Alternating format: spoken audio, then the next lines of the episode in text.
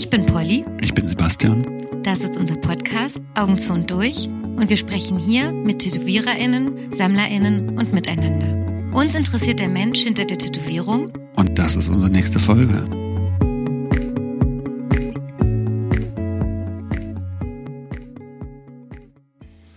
Damals in der Podcast-Folge 2 mit mir, als ich noch sehr laut geredet habe und du sehr leise, Ja. hatten wir noch nicht dieses perfekte Mikrofon. Das Es wir ist jetzt perfekt. haben. Wir haben jetzt ein perfektes Mikrofon und einen perfekten Gast. Willkommen, Daniel Gensch. Es geht los. Wir Willkommen. nehmen schon auf. Ja. Das muss man einem doch sagen. Nee. Sie überrascht gern. Ich Sie überrasche hat, gern. Sie hat den Überraschungsmoment gern auf ihrer Seite. Ähm, ich frage trotzdem die ersten Fakten ab, Sebastian. Leg los, dann haust das Konzept halt total über den Haufen.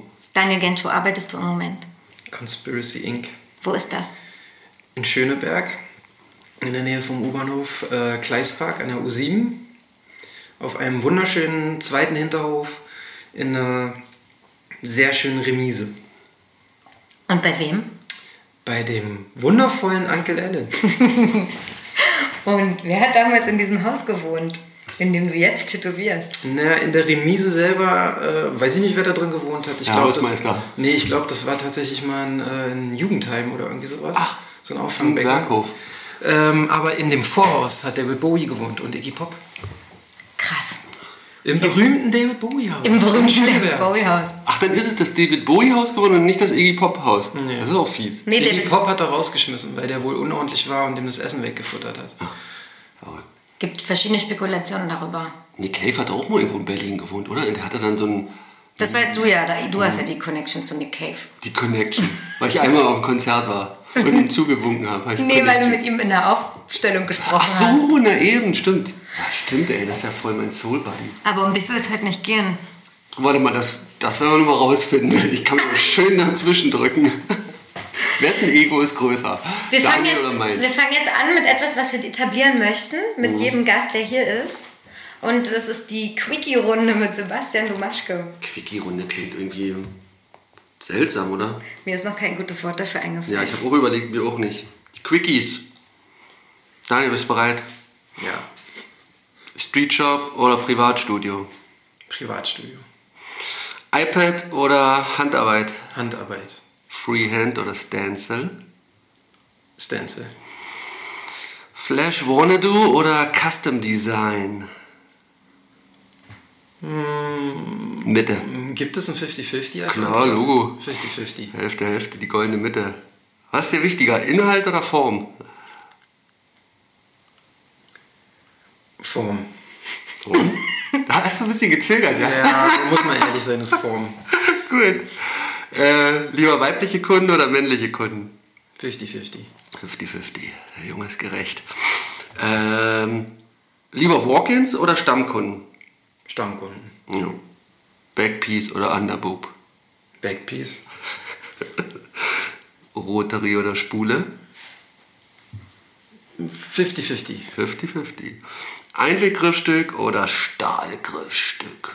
Obwohl ich Einweggriffstücke gerade benutze, würde ich sagen Stahlgriffstücke. Lidocain, TKTX, Emler oder pure Willenskraft? Bei mir selber Lidocain, bei meinen Kunden bitte pure Willenskraft. Geil, endlich mal jemand, der ehrlich ist. Äh, ja, hast du überstanden. Das waren die Quickies. Das waren die Quickies. Wir können jetzt noch weiter ins Sexuelle übergehen und dann noch Quickie-Fragen stellen. Aber ich würde jetzt erstmal auf dem Beruflichen bleiben. ja, bitte. Ich würde gerne ich würd gern noch eine äh, Frage ausführlicher beantwortet haben. Warum Form vor Inhalt? Weil für mich Tattoo immer noch ein Körperschmuck ist. Und im Endeffekt lässt du dich tätowieren, weil du willst, dass es gut aussieht. Ja, aber dann hättest du doch Underboob nehmen müssen. Ja, aber es geht ja darum, was ich gerne mache. Ja, stimmt. Und beim Underboob, ähm, im schlimmsten Fall verschwindet das Bild in ein paar Jahren unter der Anatomie. Ähm, Bio-Tattoo praktisch. Wir dürfen nicht gleichzeitig trinken. Keiner hier am Tisch. Die Chefin hat es gesagt. Es gibt klare Regeln. Es gibt klar, nee, ist mir nur eingefallen gerade. Das können wir transparent jetzt deutlich machen. Und du darfst nicht immer ins Wort fallen. Oh Gott, ich bin gleich sofort in der Schockstarre. ich hab's Im gemerkt. energetischen Korsett. Mach doch mit deinen Fragen weiter. Ne, die Quickies sind ja vorbei. Ich bin jetzt in meinem Korsett und ich übergebe an dich, Polly. Schrecklich. Daniel, wie bereitest du dich auf einen Termin vor? Nein, erst, in erster Linie werde ich mich erstmal mit meinem Kunden zusammensetzen, wenn es geht. Also ich finde es immer gut, wenn Leute aus Berlin sind und wenn du die einladen kannst in den Laden, dass du mal ähm, einen Blick auf die Stelle kriegst, wie viel Platz du hast, wie vielleicht die Hautbeschaffenheit ist und vor allem, ähm, dass du halt auch einen Eindruck bekommst von den Menschen, was der kriegt. Es gibt ja Leute, die wollen vielleicht zweimal das gleiche Motiv haben oder zwei Leute wollen das gleiche Motiv haben, sind aber an sich komplett unterschiedlich. Dann würde ich bei dem einen vielleicht mehr schwarz benutzen, bei dem anderen das ein bisschen freundlicher aufbauen oder je nachdem. Und das finde ich immer ganz gut vorher zu wissen, wie der Mensch halt ist. Skizzierst du denn schon vor, also direkt? Also nimmst du das Motiv und machst grobe Skizzen oder nimmst du eigentlich nur den Platz? Mal so, mal so. Es kommt drauf an, wenn ich direkt eine Idee habe, manchmal habe ich, wenn mir ein Kunde mit, einer, mit einem Motiv äh, entgegentritt, sofort ein Bild im Kopf, wie ich das machen würde. Ähm, ja, dann nehme ich mir manchmal einen Stift und skizziere direkt auf den Körper.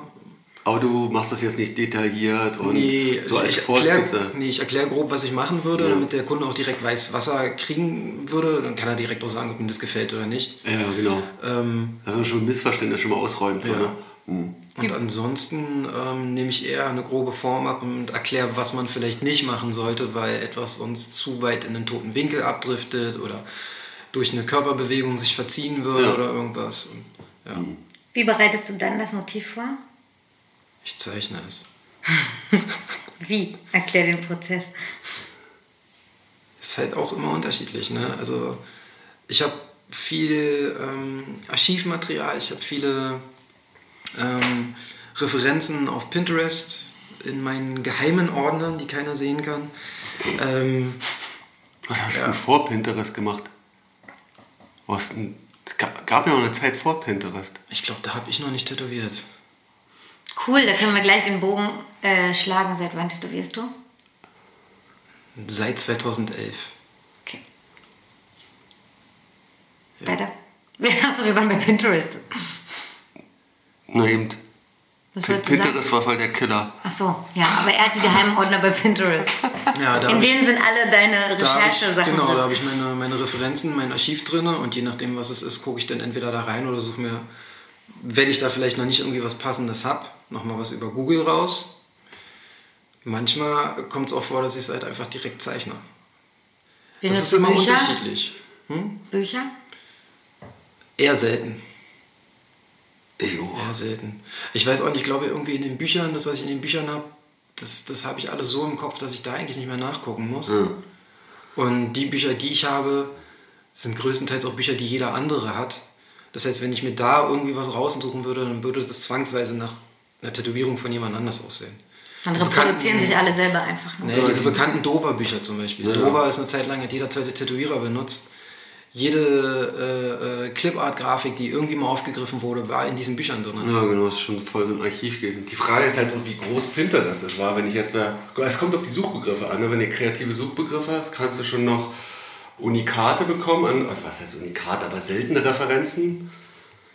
Greifen Ja, irgendwann also- alle drauf zu, auf dieselben Bilder? Das ist dann die Frage. Also bei mir ist ja das, wenn ich eine Referenz benutze, ist eine Referenz nicht, heißt nicht, dass ich das Bild komplett so abzeichne, wie es da ist. Mhm. Ich nehme eine Referenz nur als Unterstützung, dass ich weiß, wenn ich beispielsweise ein Krokodil zeichnen soll, wie sieht ein Krokodil anatomisch Ah, okay. wirklich aus. Manchmal suche ich es mir vielleicht in einem bestimmten Winkel, wenn ich einen bestimmten Winkel zeichnen will, dass ich auch genau weiß, wie sieht zum Beispiel der Gaumen aus oder so. Hm.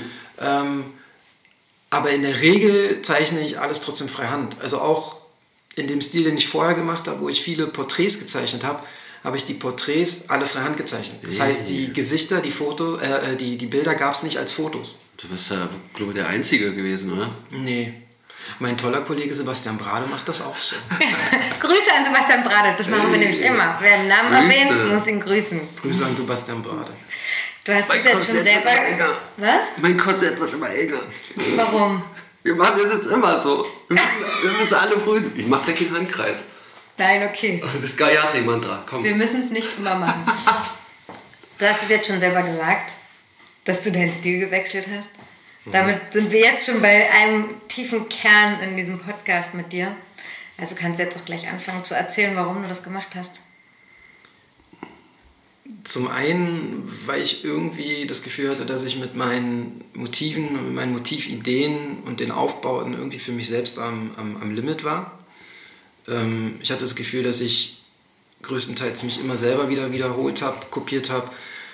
Ähm, dadurch, dass ich mit Sebastian, also mit Basti sehr, sehr viel zusammengearbeitet habe und auch das Gefühl hatte, dass, dies, dass sich dieser Stil, den wir beide gemacht haben, aus uns beiden auch entwickelt hat. Hm. Ähm, hat sich da auch immer ziemlich viel wiederholt und, und geähnelt. Und dann kommt noch dazu, dass ich diesen ganzen Neo-Traditional-Kram einfach nicht mehr sehen kann. Für die, die es nicht wissen, sollten wir vielleicht sagen, dass du vorher Neo-Traditional gemacht hast. Und jetzt? Ja. Was würdest du sagen, machst du jetzt? Oh ja, ich kann das gar nicht bezeichnen. Ich finde, da gibt es keinen, ich weiß es nicht. Es ist eher ein, ein Mix aus allem, was mir gefällt. Also der Stil selbst ist ja auch noch nicht ausgereift. Ich mache das seit Anfang des Jahres. So. Ja, siehst du, das wäre meine Frage, wie lange das eigentlich ist. Ist das ein fließender Übergang oder ist das eine Entscheidung gewesen, so an einem Tag, ey, ich hab's satt, Alter, ich keinen Bock mehr auf Frauenkörper mit Tieren kombiniert? Oder ähm, war das... Frau mit Vogel und Schlüssel. Hm, oder Kompass. Also es gibt eine, äh, ein, ein Projekt, was ich hatte, was so ein bisschen der äh, ausschlaggebende Punkt dafür war, dass ich wirklich gesagt habe, ich mache kein Neo-Traditional mehr, ich will es nicht mehr machen. Und zwar habe ich bei einer guten Kundin von mir ein komplettes Bein gemacht, mhm. also ein Bein-Sleeve. Mhm. Ähm, ähm, wirklich, wirklich ein zusammenhängendes Ding, nicht gepatcht irgendwie aufeinander, ja. bis das Bein voll war, sondern es ist wirklich, ähm, es wickelt sich komplett einmal um, genau, mhm. aus einem Guss, eine Szene. Und ähm, ich habe das, den Entwurf habe ich an einer, an einer Schaufensterpuppe gezeichnet. Mhm. Das Problem bei der ganzen Sache war, dass die Schaufensterpuppe größer war als meine Kundin. Ach, das macht was aus? Ja, und ähm, beim Aufsetzen musste ich das ganze Bild so weit kleiner skalieren, mhm. ähm, dass die Gesichter in, den, in, in dem Entwurf teilweise so klein wurden und die Details so klein wurden, dass das an sich nicht mehr so funktioniert hätte. Mhm. Das heißt, ich musste sehr viel rausnehmen. Ähm, das hat zwar funktioniert, aber es hat mir klar gemacht, dass es einfach schöner wäre, Sachen klarer zu gestalten und die, diese Details rauszunehmen und das Ganze einfacher zu gestalten, damit es auf Dauer besser hält und du vom Weiten das vielleicht ein bisschen ja. besser und ein bisschen einfacher erkennst, was da drauf ist und du nicht erstmal zehnmal rumlaufen musst, um jede Ecke wirklich zu begreifen. Also Fernwirkung finde genau, ich voll wichtig. Genau. Und ähm, das ist beim Neo-Traditional einfach überhaupt nicht der Fall. Da wird das ist so verschnörkelt und in jede Ecke wird noch irgendwo ein Detail reingeknallt und vielleicht da nochmal mit einer Sima irgendwo ein kleines Haar reingesetzt. Und das, mhm. Also wie gesagt, zum einen kann ich es nicht mehr sehen und zum anderen finde ich ähm, eine einfachere, grafischere Gestaltung einfach schöner, ansprechender, zeitloser und haltbarer. Mhm. Was ist seitdem passiert, seit du den Stil gewechselt hast? Ich habe den Laden gewechselt. ja, das stimmt. Fluchtartig abgehauen. Also Daniel war vorher bei Brust oder Keule, zusammen mit Sebastian Brade und Marco Schmidkunst. Mhm. Aber im Sinne von, was hat der, der Stilwechsel mit deiner Arbeit gemacht, mit dir, mit deinen Kunden, mit der Art, wie du tätowierst? Hat sich irgendwas verändert? Na, einfach war es nicht. Also ähm, ich hatte einen, einen kleinen Kreis an Stammkunden, die natürlich auf den Neo-Traditional-Stil ähm, eingeschossen waren und diese Sachen noch weiter haben wollten. Ähm, ich habe viele Anfragen in der Richtung weiterhin bekommen. War nicht einfach den Leuten zu sagen, dass ich das nicht mehr machen möchte. Springen dann konsequent alle ab? Abgesprungen sind sie nicht, einige haben es verstanden. Einige, mhm. Ich habe den Leuten ja auch erklärt, warum ich es nicht mehr mache. Ja.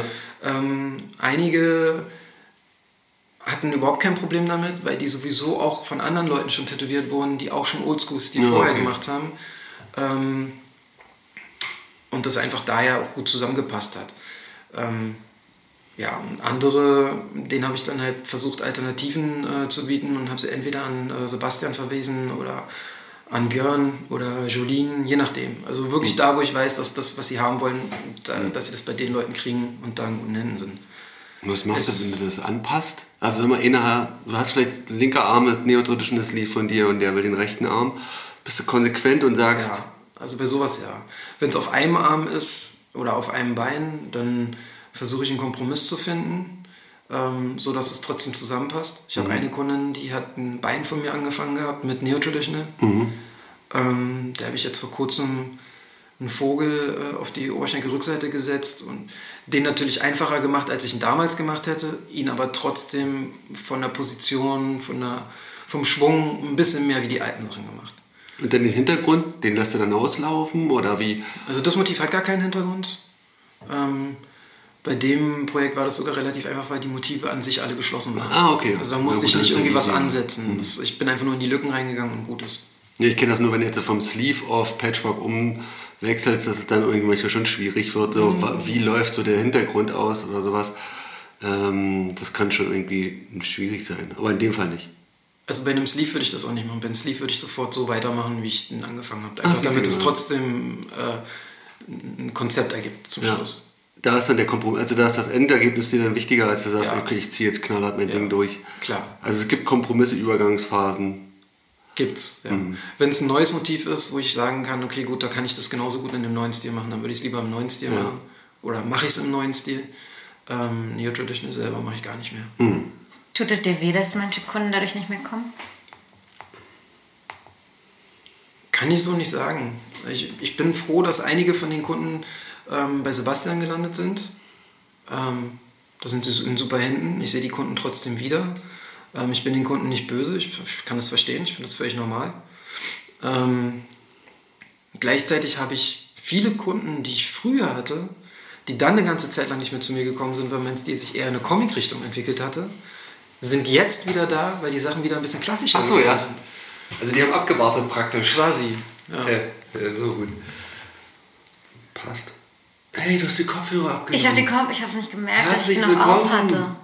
Jetzt ist es mir gerade aufgefallen. Fühlt sich besser, oder? Fühlt sich besser an, ja. Aber jetzt habe ich das Gefühl, es ist nicht mehr so viel Kontrolle.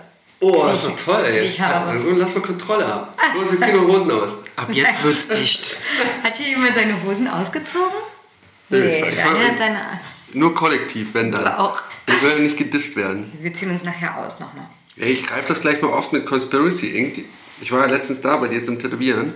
Wie beschreibt man die Atmosphäre? Mich würde mal interessieren. Also ich kann jetzt natürlich auch erzählen, wie ich die Atmosphäre äh, empfand, aber wie, was erwartet, wenn ich jetzt zu dir komme, war vorher vielleicht bei Brust und Keule, was erwartet mich jetzt?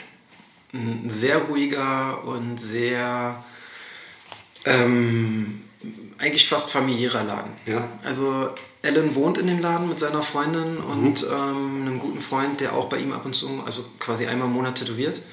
Ähm, die wohnen oben drüber. Ähm, der Laden selber hat direkt die Treppe im Laden nach oben in die Wohnung. Ist natürlich nicht für die Kunden äh, zugänglich, aber das macht das Ganze ein bisschen privater. Ja. Ähm, wir haben zum Beispiel die Pflicht, dass die Kunden ihre Schuhe ausziehen, haben für alle dann Schlappen da, dass sie im Winter nicht die Füße abfrieren. In dem Museum. Aber das macht es halt irgendwie so ein bisschen, das gibt ein kleines bisschen Wohnzimmeratmosphäre. Ja, kann ich bestätigen. Das fand ich auch so. Ich finde es dadurch halt einfach ein bisschen privater. Man fühlt sich mm, quasi privilegierter, dass man dort sein darf. Auf diesem auch noch zweiten Hinterhof, dem, wo man im Vorderhaus überhaupt nicht mitbekommt, dass da hinten überhaupt noch so ein Laden ist. Fand ich schön. Und bei uns im Raum, wir arbeiten zu dritt in einem großen Raum. Ähm, Basti sitzt mir gegenüber. Ellen hat quasi so einen etwas separateren Bereich, der durch zwei Säulen getrennt ist, einfach von unserem Raum. Ähm, wir teilen uns die Musikanlage, was super funktioniert bisher, Ja. weil wir alle eine sehr, sehr gute Musik, äh, äh, ähm, wie soll man sagen, Wir haben alle einen sehr guten Musikgeschmack. einen sehr guten Musikquerschnitt, würde ich kann man sagen. sagen. Ja. Haben die. Ja. Das Lustige ist, ich glaube, dass wenn man Ellen sieht, dass man am Anfang erstmal irgendwie erwartet, dass äh, Metal, Black Metal und Geschreie und Geschrammel läuft und äh, ständig irgendwelche ähm, langhaarigen Typen durch den Laden rennen, aber Ellen ist wahnsinnig professionell und ich finde es super, dass der halt wirklich auch von seinem Musikgeschmack sehr weit gefächert ist. Also das der hört achtet auf die Stimmung und zieht das nicht als Konzept knallhart durch. Also letztens hatten wir einfach, weil es gut gepasst hat und es die Stimmung aufgeheitert hat, einfach die ganze Zeit James Bond Soundtracks gehört. Die ganzen äh, äh, Titelsongs und davor lief. Ähm, Ellen hat so ein kleines Ritual, immer wenn alle zusammenarbeiten. Ähm, wenn wirklich jeder im Laden ist, dann gibt es äh, War of the Worlds, das äh, Musical mit dem Sänger von Thin Lizzy. Das muss durchgehört Es werden. muss durchgehört werden. Aber es ist, es ist speziell, aber es ist nicht nervig. Es ist ähm, angenehm für alle Kunden. Und selbst wenn ein Kunde irgendwann mal sagt, dass ihm die Mucke auf den Keks geht, dann Kein Problem, machen wir was anderes an. Ich finde es ja auch so krass, dass man unter Schmerzen ja auch so unfassbar genervt von bestimmter Musik ist. Total. Ich finde es total krass. Also selbst Musik, die ich eigentlich hören würde, wo ich auf Konzerte gehe oder so. Jetzt alles, was schon so ein bisschen punkrockiger ist oder wo jemand schreit oder schautet, geht einem so auf die Ketten, finde ich, wenn man so vier Stunden da liegt. Das finde ich total krass. Oder das Gegenstück, wo ich da bei, bei dir war, hatte Elle irgendwie so, was war das, Blues, irgend so ein Blues-Sänger und das war so super gefühlvoll, das hat mich sofort gecatcht. Country also, hören wir oft. Ja, so Country Blues, es war so Bisschen. leicht melancholisch und es passte halt so zu diesem Schmerz. Also durch den Schmerz bin ich irgendwie auch auf, aufmerksamer geworden und dementsprechend war die Musik halt mega präsent. So. Also es, aber ich, genau, das kann natürlich auch in die andere Richtung schlagen und dir mega auf den Sack gehen. Kenne ich auch. Also in dem ersten Laden, wo ich vorher gearbeitet habe, ähm, war das so, dass wir auch äh, eine Anlage hatten, die komplett mit jedem Raum gekoppelt war. Und ähm, der Chef hatte damals mehr oder weniger die Musik entschieden. Er selber hatte EBM gemacht, das heißt Electronic Body Music. Von welchem Laden redest du jetzt? Stechwerk. Ah, Und ähm, Grüße da, war ich, da war ich noch Lehrling. Ähm, Möchtest du Stechwerk grüßen? ich möchte Eugen Schreiner grüßen. Nein, schön. alles gut. Ich habe mit Mike und mit allen anderen kein Problem. Alles, ich grüße alle aus dem Stechwerk. Ja. Aber als erstes euch. geil, ich freue mich schon auch auf andere Gäste, wo das immer wieder so eine Situation gibt. We'll see. Auf jeden Fall, worauf ich hinaus will, ist, äh, dass das teilweise sehr anstrengend war, diese Musik hören zu müssen, Ja. weil das wirklich überhaupt nicht meine Musikrichtung ist. Und wenn du dann einen kleinen Schmetterling auf ein zartes äh, 20-jähriges Mädchen tätowierst, die unter Schmerzen das durchsteht und dann noch diese stressige Musik dazu hat, dann ist das für die wirklich keine schöne Erfahrung. Und ich persönlich finde, dass äh, meine Tätowierung, die Atmosphäre, die du in dem Moment hattest, Mhm. immer mitschwingt. Also ähm, du willst ja auch kein Trauma auslösen, dass derjenige jedes Mal, wenn sie an ihr Tattoo denkt, so denkt, boah, das war das Schlimmste, da gehe ich nie wieder hin. Wie viele Leute äh, gehen für ein, für ein großes Motiv zu einem Tätowierer, kriegen die Linien und gehen nie wieder hin, weil sie vielleicht den Laden schrecklich finden. Ja, ne? Ich finde die Atmosphäre und dass du mit dem Tätowierer und mit, vor allem mit den anderen Leuten klarkommst, wahnsinnig wichtig. Und da gehört die Musik, finde ich, hat einen großen Teil. Einen Ja, großen genau, das war Einfluss auch so in der Frage mit drin. Wie, wie schaffst du da Atmosphäre? Was ist dir wichtig? Ähm, ich finde es spannend, dass es ja, das, im eigenen Laden ist es sehr einfach zu gestalten oder im eigenen Raum zu sagen, okay, ich mache meine Mucke, aber dass ihr da irgendwie alle drei zusammenkommt und tatsächlich zu dritt irgendwie da Komprom ja, Kompromiss hört sich das, Das ist gar eigentlich nicht gar an. ne? Kompromiss, Ja. weil wir eigentlich mag jeder das, was der andere auch hört. Natürlich gibt es gewisse Sachen, wo man weiß, dass da, da bist du der Einzige, der das vielleicht gerne mag, aber das muss man ja dann nicht Ja. anmachen. Kompromiss wäre Shuffle und jeder macht so sein Ding rein. Metal, Blues und EBM. Und dann immer abwechselnd. Oh, Schrecklich. Würde, glaube ich, nicht funktionieren. Nee, hat keiner was vor. Fauler Kompromiss.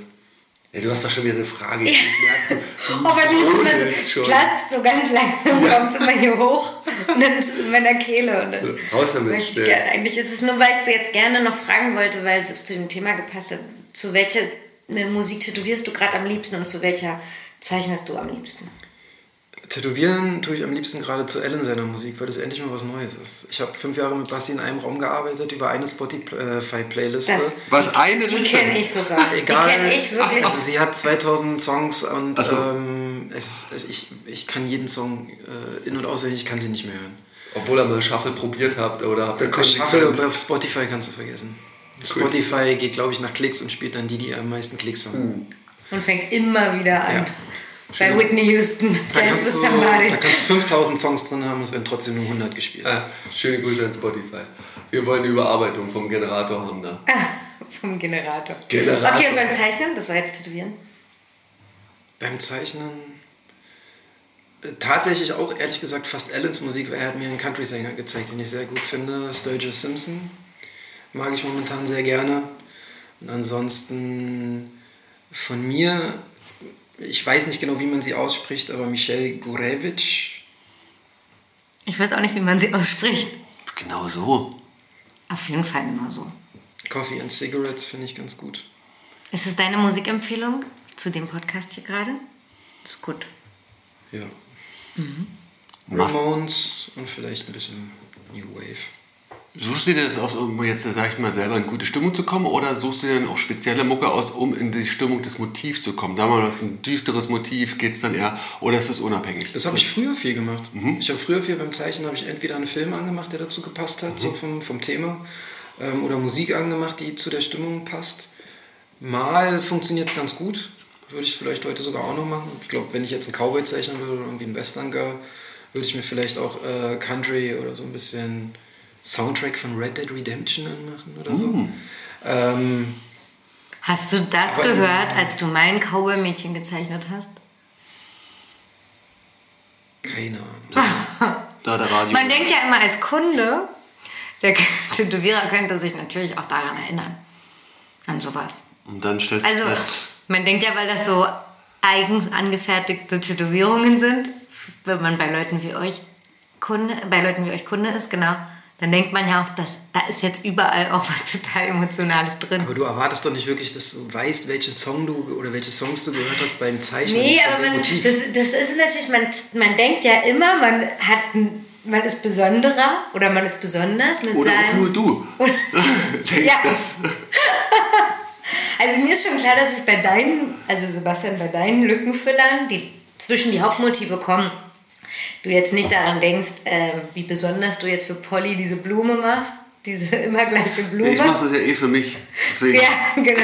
Lustig, Daniel macht das, glaube ich, auch zu einem großen Teil für sich. Ist Aber das so, ich will ja nur sagen, genau, frag gleich nochmal was. Ich will ja nur sagen, man denkt dann immer, ja, an, da, an das Motiv würde er sich erinnern können und wie, wie schwer oder wie nicht schwer oder wie flowy das gleich lief, als er das zeichnen musste. Man ist ja auch heutzutage als Kunde angegriffen, wenn das eigene Motiv nicht gepostet wird. Mm. Und das habe ich schon von vielen gehört, das ist jetzt nicht nur mein Ding. Ne? Vor allen Dingen, wenn man irgendwie Daniel, du hast äh, früher mal gesagt, das weiß ich noch, als ich das erste Mal zu dir kam, 2000, keine Ahnung, 12. Ja, jetzt kommt's. Ja, hast, da hast du nämlich erzählt, so die richtig geilen Sachen, die kommen halt bei ihm dann auf Instagram.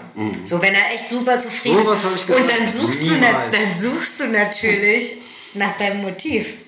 Und dann denkst du natürlich, die nächste ist nicht da. Warum? Dann war die nicht gut. Hat er die nicht gut gefunden? Ist da ein Fehler? Guckt, dann guckt man nach und denkt, oh, der fand die gar nicht schön. Der hat ein Tattoo gemacht, was der nicht schön fand. Aber die Frage ist ja, warum ist dir das so wichtig, dass ich das Bild poste? Du hast es doch.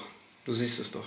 Ja, ja, man will natürlich, man, naja, wenn du das schon ausrufst, dass es diese Kategorisierung bei dir gibt, das hast du damals gemacht, ich weiß nicht, wie es heute noch ist, aber als du es damals ausgerufen hast, na, man will natürlich zu den Leuten gehören, die das, die Prio-Bilder haben, ne? also die hochgeladenen. Aber es gibt ja auch Leute, die dir einfach so wenig freie Hand lassen und denen du vorher sagst, das und das wird nicht gut aussehen und sie wollen es trotzdem, dann können die Leute ja nicht erwarten, dass du das Foto dann noch postest. Nein, jetzt wo ich mehr im Prozess auch drin stecke, weil ich euch besser kenne und so weiter und jetzt auch das natürlich miterlebe, wie Arbeiten entstehen, ist es auch nochmal anders. Aber so war die Vorstellung als Kunde vorher. Dass da ja, dass man ja, man hat, ist ja, also ich habe ja was Besonderes mir ausgesucht, du hattest mir nochmal Tipps gegeben, dann haben, sind wir zum Motiv gekommen, dann hast du vielleicht 20, 30 Sirenenfrauen recherchiert, bevor du meine Sirene so perfekt gezeichnet hast, wie du sie dann gezeichnet hast. Hast dabei ja an mich gedacht, hast dabei überlegt, wie könnte das bei Polly aussehen und so, sowas denkt man. Und warum hast du nicht gepostet? Ehrlich. Hast du? Ich glaub, Zeit lang. Ja, nun rausgenommen nach ein paar Achso, du Tagen. sortierst. Du sortierst dann wieder aus. Ich weiß nicht, warum ich die damals rausgenommen habe. Ich fand die, fand die ja gut, ich finde die auch immer noch gut. Du machst sehr viele Tätowierungen in meiner Wahrnehmung und archivierst oder lädst gar nicht erst so viel hoch, wie du tätowierst. Warum? Aus verschiedenen Gründen. Bei manchen Sachen, wenn sie, also wenn, wenn ein Motiv größer ist und mehr als eine Sitzung braucht, bist du darauf angewiesen, dass äh, du in der letzten Sitzung ein gutes Foto davon kriegst. Und manchmal sieht es halt bescheiden aus, wenn Linien und Schwarz schon abgeheilt ist und dann gehst du mit Farbe drüber. Das wirkt immer matschig auf dem Foto. Ja. Das heißt, du musst dann warten, bis das ganze Motiv wieder abgeheilt ist ähm, und bist dann wieder darauf angewiesen, dass der Kunde nochmal zu dir kommt. Manche Leute haben sich aber nur dieses eine von dir machen lassen und die siehst du dann nie wieder. Egal wie zufrieden du eigentlich mit dem Motiv bist. Ich habe zum Beispiel vor kurzem einen großen Tiger tätowiert. Ich habe aber kein gutes Foto davon bekommen, obwohl ich den super finde. Ich muss, ich muss warten, bis sich der Kunde wieder bei mir meldet, dass ich von dem abgehalten ein gutes Foto machen kann. Das eignet sich auch ideal als Ausrede. Aber es ist keine Ausrede. gibt- Nee, nee. Also, Natürlich gibt es Ich Sachen, weiß, die aber ich habe schon ziemlich oft gehört als Ausrede von Leuten, die dann gesagt haben, okay, ich fand es nicht so gut und deswegen konnte ich es nicht hochladen. Jetzt nicht in deinem Falle, sondern Also als Tätowierer legt man sich sowas ja immer zurecht. Aber also klar gibt es Sachen, die ich nicht hochlade, weil ich sie einfach nicht gut finde. Weil ich selber vielleicht einen Fehler darin sehe, weil ich irgendwie sehe, das geht besser. Es gibt aber auch den Grund, dass ich das Motiv einfach vielleicht nicht nochmal machen möchte, weil ich weiß, es ist sehr ähm, gefällig. Ähm, wenn ich das hochlade, würde ich vielleicht in der Richtung noch mehr Anfragen kriegen, möchte ich aber nicht. Ah, das ist ein interessanter Ansatz. Also, dass du dann schon steuerst, irgendwie die Anfragen durchs Portfolio Ja, steuerst. natürlich. Mhm. Das, was du anbietest, das äh, wird natürlich auch nachgefragt. Ja. Ähm, wenn ich viel zeichne in der Richtung, was ich gerne machen würde, dann äh, kriege ich in der Richtung auch mehr Anfragen. Hm. Genauso ist es mit äh, Tätowierung. Wenn ich Tätowierung hochlade, würde ich jetzt zwei Füchse hochladen, dann würde ich automatisch wieder zig Anfragen kriegen für, für, für Füchse. Ja. ja, das kann ich nachvollziehen. Aber es gibt halt einfach Motive, die hat man vielleicht schon so oft gemacht, dass einem nicht mehr einfällt, wie man das noch anders darstellen kann. Ab wann stoppst du das? Ab den wievielten Fuchs sagst Ja, du? wollte ich auch gerade fragen, wie Das kann ich du nicht sagen. Ich finde, das kommt auch auf das Motiv an. Ich finde zum Beispiel, es gab ja eine Zeit lang, da haben sich viele Leute Füchse und viele Leute Eulen tätowieren lassen. Ich persönlich finde, dass Füchse viel, viel eingeschränkter sind äh, als Motiv als, als eine Eule. Eine Eule kannst du in verschiedenen Farben, in verschiedenen äh, Varianten, in verschiedenen ähm, Arten, Rassen tätowieren. Ja. Ein Fuchs bleibt ein Fuchs, ein Fuchs ist orange. Oder halt vielleicht ein Braunton. Dann kannst du vielleicht noch ein Schwarz-Grau machen, aber dann hört es halt auch irgendwann schon auf. Ja, macht es auch nicht. Wenn du einfach eine Perspektive veränderst, es bleibt irgendwie Irgendwann ähnlich. bist du und fertig mit dem langweilig. Motiv. Und dann ähm, kannst du es vielleicht, also ich persönlich mit mir dann selber nicht mehr vereinbaren, wenn ich das Gefühl habe, dass ich dann ein eigenes Tattoo von mir, was ich so schon mal gemacht habe, dann kopiere.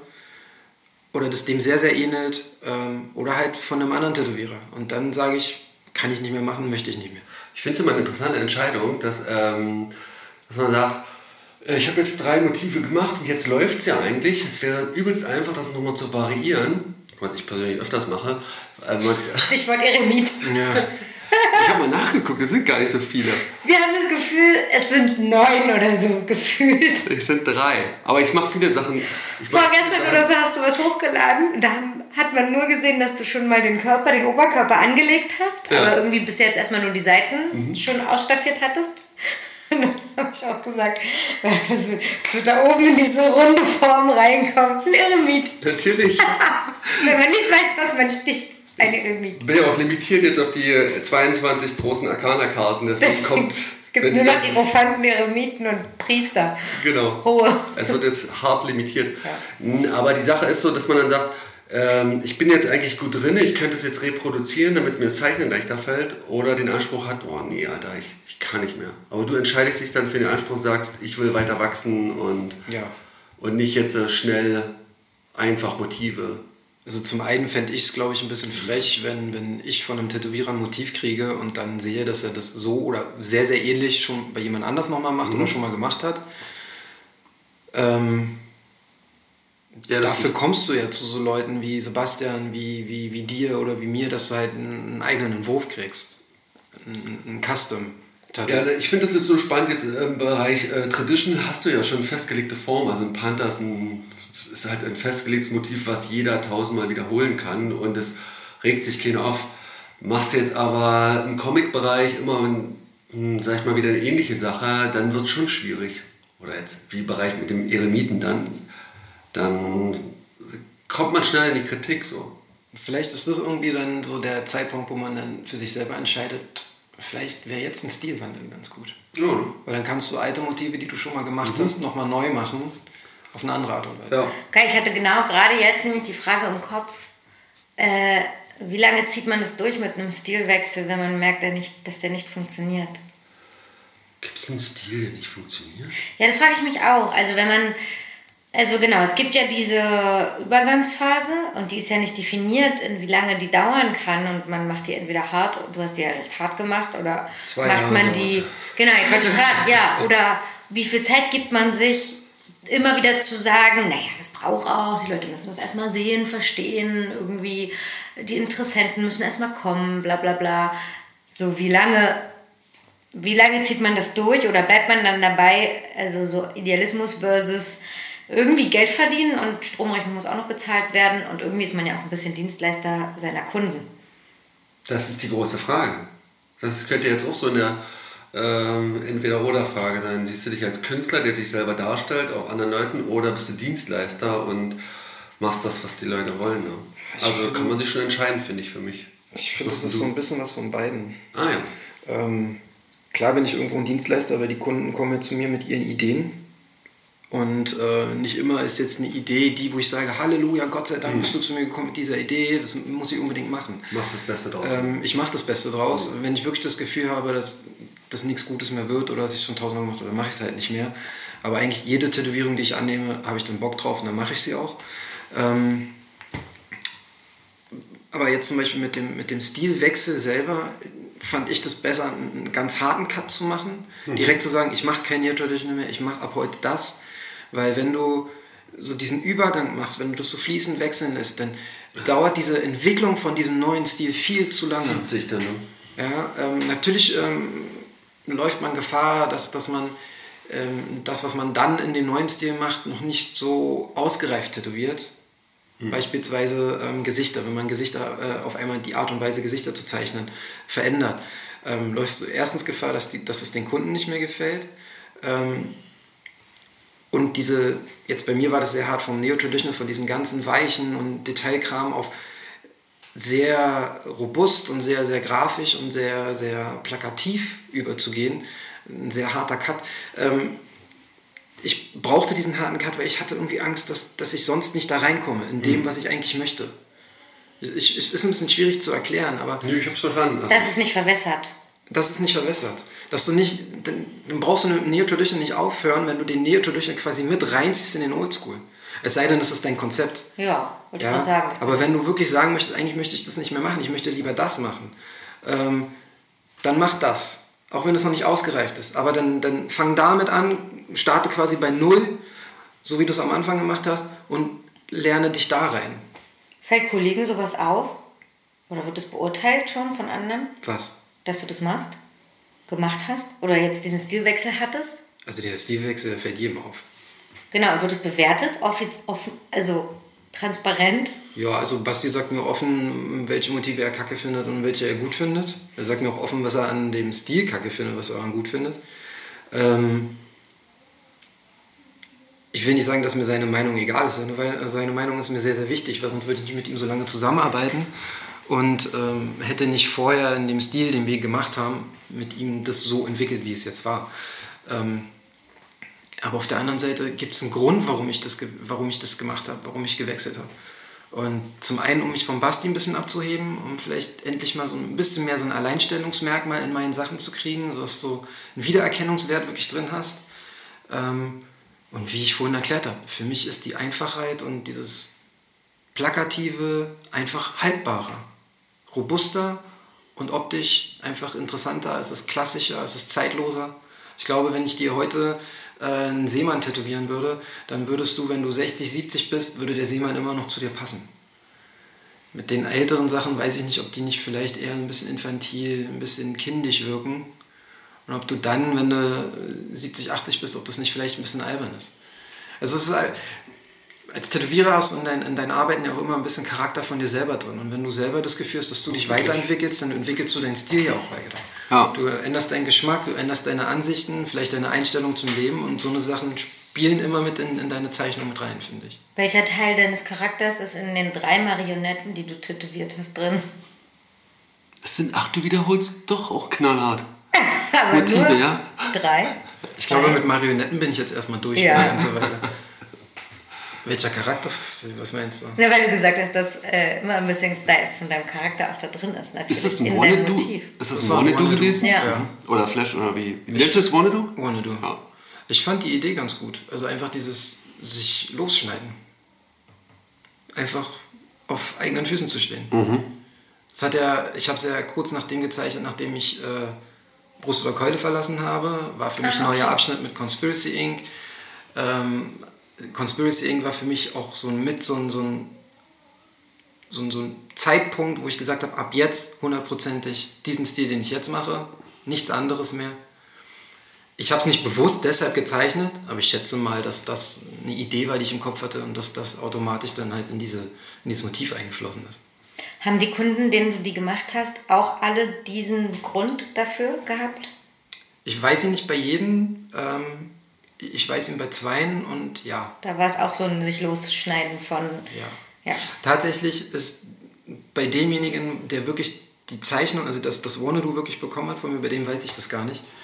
Ähm, bei den anderen beiden, die mich gefragt haben, da ja. Ja. Hm. Jetzt hau ich den Krascher rein. Was? Hast du dich schon mal in eine Kundin verliebt? Eiskalte Stille. Ja. Hast du das, also, aber die Frage ist ja auch, die Frage ist ja jetzt nicht auf mich bezogen, sondern allgemein. Ne? Ja, das war also, jetzt spannend. Er kann ja jetzt dich nehmen, er kann ja jetzt auch sagen, deswegen. dass er sich in der Zwischenzeit schon wieder in jemand verliebt hat. Achso, das kann sein, das könnte er jetzt beantworten. nee, aber allgemein läuft man Gefahr, sich in Kunden zu verlieben. Aber ich denke mal, man läuft immer Gefahr, sich zu ja. verlieben. Ich habe früher mal versucht, das äh, von mir fernzuhalten, aber es geht nicht. Wollte ich gerade sagen, es gibt ja auch äh, eine klare Einstellung, die sagt, okay, hier, das ist äh, Kundschaft, das darf man nicht, macht man nicht. Ich unterdrücke da meine Gefühle oder tätowiere diejenige nicht mehr oder denjenigen nicht mehr. Oder man sagt, hä, Mensch ist Mensch, ist doch... Also, ich finde, man kann es professionell halten. Ähm, man muss nicht jede Frau anbaggern, die man als Kundin hat. Mhm. Ähm, wenn man eine Kundin hat und man merkt, dass da das zwischenmenschlich einfach passt und da vielleicht irgendwo ein Funke überspringt oder irgendwas und man das Gefühl hat, auf der anderen Seite ist das auch, dann kann man ja mal vorsichtig vorfühlen. Ja, ist auch schon ein bisschen schräg zu sagen, aufgrund der Professionalität stelle ich meine Gefühle und die Gefühle der Kundin zurück. Das, es ist halt immer so ein Risiko, ne? Ich meine, ich glaube, ich würde es nie probieren bei einer Kundin, wo, wo ich ein großes Projekt habe und das noch nicht fertig ist. Mhm. Weil das Risiko ist, ähm, es geht privat auseinander und du verlierst das Projekt. Das, das, nee, das, das Risiko ist eher, dass, dass äh, äh sie sich eher unwohl dabei fühlt, weil sie das nicht erwidert und dann mhm. ist das Projekt nicht beendet. Und dann muss sie sich überlegen, ob sie das erträgt, mit mir in einem Raum zu sein, obwohl vielleicht die Stimmung komisch mhm. ist. Deshalb, würde, deshalb würde ich das vielleicht nicht unbedingt machen bei einem laufenden Projekt. Wenn es fertig ist, dann hat sie immer noch die Entscheidung zu sagen können, ist kein Problem, ist okay, ich erwidere das nicht, aber ich mag deine Sachen, können wir äh, gerne weitermachen. Oder sie sagt, ähm, die Stimmung ist mir zu merkwürdig, ich glaube, ich suche mir lieber jemand Neues. Hast du bei Polly da die Wahl gehabt? Also waren das so eine Sachen, wo du das abgewogen hast oder war das dann gleich so, ach komm, ich schmeiß hier alles über Bord? Bei Polly hat es vier Jahre gedauert. Ach, das, ach, das Jahre, dauert etwas länger mit dir. habe ich dich tätowiert. Ja, die 2011, 12, nee, später, 2014. Nein, 17, 18. 2014 haben wir die Nixe gemacht.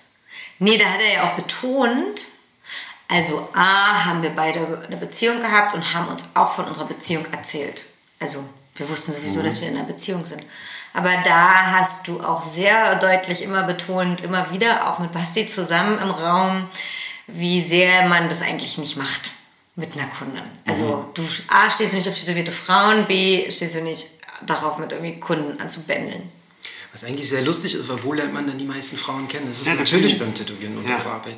Jeder Zweite hat doch irgendwo seine Frau auf Arbeit kennengelernt. Oder seine Freundin. Ich meine, das ist ein ideales, also ich meine, da ist jetzt eine Großraumdisco, wo alle total harte sind, ein bisschen schwieriger. Also Klar, deswegen finde ich ja diese Entscheidung krass zu sagen, nee, das ist Kundschaft und da gibt es nichts. Ja. Und, aber ich glaube, es geht auch mal darum, wenn man jetzt gerade mal mit jemandem ins Bett und hat dann praktisch äh, Schwierigkeiten dadurch, oder ist es jetzt wirklich ein Gefühl, wo man sagt, ey, das halte ich doch hier nicht zurück oder kann ich vielleicht auch gar nicht zurückhalten. Ne? Also ich glaube, wenn es nur so eine einmalige Nummer ist, da würde ich mir das wirklich zweimal überlegen, ob ich das probiere. Mhm. Aber bei einer Frau, die mich wirklich interessiert, da, wie gesagt, dann würde ich es auf jeden Fall probieren, aber ähm, dann würde ich abwägen, wann vielleicht ein, ein, gesunder Zeitpunkt dafür ist. Nach vier Jahren. Und ob es den überhaupt gibt. Hat sich das, also ab wann war der euch denn klar, dass da was ist? Tatsächlich erst so im letzten Jahr und war das die ganze Zeit eine cleane Beziehung ja. so von beiden Seiten? Na, erst Kannst du ja mal erzählen. Kannst du ja. Aber es ist aber hier kein Love-Podcast. Nee. Aber, ähm. Ihr müsst nee, nicht. Reden wir weiter über Tattoos. reden, wir, wir Ich reden über grad- Tattoos. Ich merke gerade, dass mein Interesse hart angestiegen Ja, ist. ich weiß. Du bist erst bei sowas Feuer und Flamme. Wir haben alle Tätowierungen, die ähm, bis zu dem Moment, in dem wir zusammengekommen sind, vorher sehr neutral vollzogen. Also wirklich jetzt. Äh, und dann sind erst wieder Tätowierungen entstanden, da waren wir schon zusammen. Da, wir haben jetzt nicht auf halber Strecke, wir sind nicht auf halber Strecke bei einem Tattoo zusammengekommen oder so. Und deswegen, und ich, ich empfand die Sitzungen wirklich als super neutral. Also auch wenn er mir jetzt im Nachhinein erzählt, dass ich jetzt schon eine von den Kundinnen war, wo man sich vielleicht freut, dass die vorbeikommt oder so, weil es auch Spaß mit mir macht, zu quatschen und so weiter, habe ich das wirklich nie so empfunden, dass das jetzt, dass man sich freut, dass ich da bin. Quasi. Also anders als auch andere oder sowas. Keine Ahnung. Ja, ich habe gut geschauspielt. Ja, voll. Eh, das, der hat sich sowieso super ein abgeschauspielert die ganze Zeit. Nein, aber so eine. In, ich finde schon, dass die Atmosphäre jetzt bei Ellen eine andere ist. Ähm, die Atmosphäre in dem alten Land war jugendlicher. So ein bisschen Ja, ich habe eh- kumpeliger, Ich habe lauter. eh das, das Gefühl, dass von, von Laden zu Laden ähm, bin ich selbst persönlich ein bisschen gereift, ein bisschen erwachsener geworden. Also auch die ähm, fünf Jahre jetzt bei Brust oder Keule haben mir unglaublich viel gebracht, was äh, menschlich angeht, äh, mit, meinem, mit mir selber klarzukommen und äh, meine Arbeiten ja auch. Hast du da diesen, ist ein Street Shop, hast du da diese Street Shop Atmosphäre mitbekommen irgendwie oder? Nicht wirklich 50-50. Also eigentlich ist es ja eher ein, ein Streetshop im Sinne fürs Piercing gewesen, weil wir ja alle trotzdem unsere hauptsächlichen Termine über Instagram geschrieben haben oder über E-Mail oder Facebook. Ähm, die Straße selber war jetzt nicht unbedingt eine, eine, eine, eine hatte keine hohe Frequenz an, an Laufkundschaft. Ähm, selbst die Piercing-Kunden, die jetzt mal schnell auf die Schnelle reingekommen sind, haben sich vorher im Internet informiert, wo ist ein Piercing-Shop, ach da, Brust oder Keule, gehen wir mal hin. Die sind jetzt nicht zufälligerweise an der Straße vorbeigelaufen und reingekommen. Von daher habe ich da nicht so viel mitbekommen. Natürlich hat sich hin und wieder mal ein Piercing-Kunde äh, bei Timo dann erkundigt nach einer Tätowierung. Ähm, und dann hat er einen von uns gefragt. Aber so richtig Street-Shop-mäßig war das für mich. Aber die Läden davor waren richtige Street Shops, wo du warst. ähm, Blackfist war ein Street-Shop. Ja. Also warst du da praktisch auch so in diesem vorderen Bereich? Also ich, was ich herausfinden will, hast du diese Street Shop Atmosphäre schon mal gespürt? Warst du schon mal, wurdest schon mal angesprochen von einer Preisanfrage mitten in der Sitzung oder kennst du es gar nicht? Am ehesten bei äh, Black Fisk.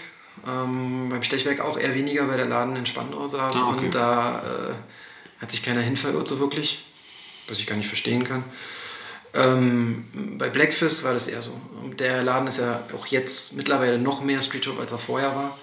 Ähm, ja, Und das ist eine, das ist, wer- ist das auch okay oder ist das jetzt, äh, also ist das eine Weiterentwicklung, die dir hilft, sag ich mal, in so eine Art Privatstudio zu gehen oder kommst du eigentlich mit allen Studioatmosphären klar und richtest dich dann ein? Eigentlich mochte ich den ähm, Trubel im äh, Brust oder Keule, wenn man so will, schon ganz gerne, wenn es vorne mal voll war. Ich fand es aber auch sehr, sehr angenehm, dass ich mich in mein Hinterzimmer hinten zurückziehen konnte und die Tür zumachen konnte und dann, wenn ich wollte, wirklich von vorne gar nichts mitbekommen habe. Also die goldene Mitte. Wenn es langweilig ist, gehst du vor und kannst ein bisschen socialisen Genau. und dann zum Arbeiten konzentrierte Ruhe. Genau. Wobei jetzt bei Ellen natürlich überhaupt keine Street Shop Atmosphäre ist. Und ich wollte gerade fragen, vermisst du das denn jetzt, den Trubel oder? Nee. Eigentlich gar nicht. Ja. Aber das liegt auch eher daran, dass in dem Land trotzdem immer jemand da ist. Ich bin nie komplett alleine.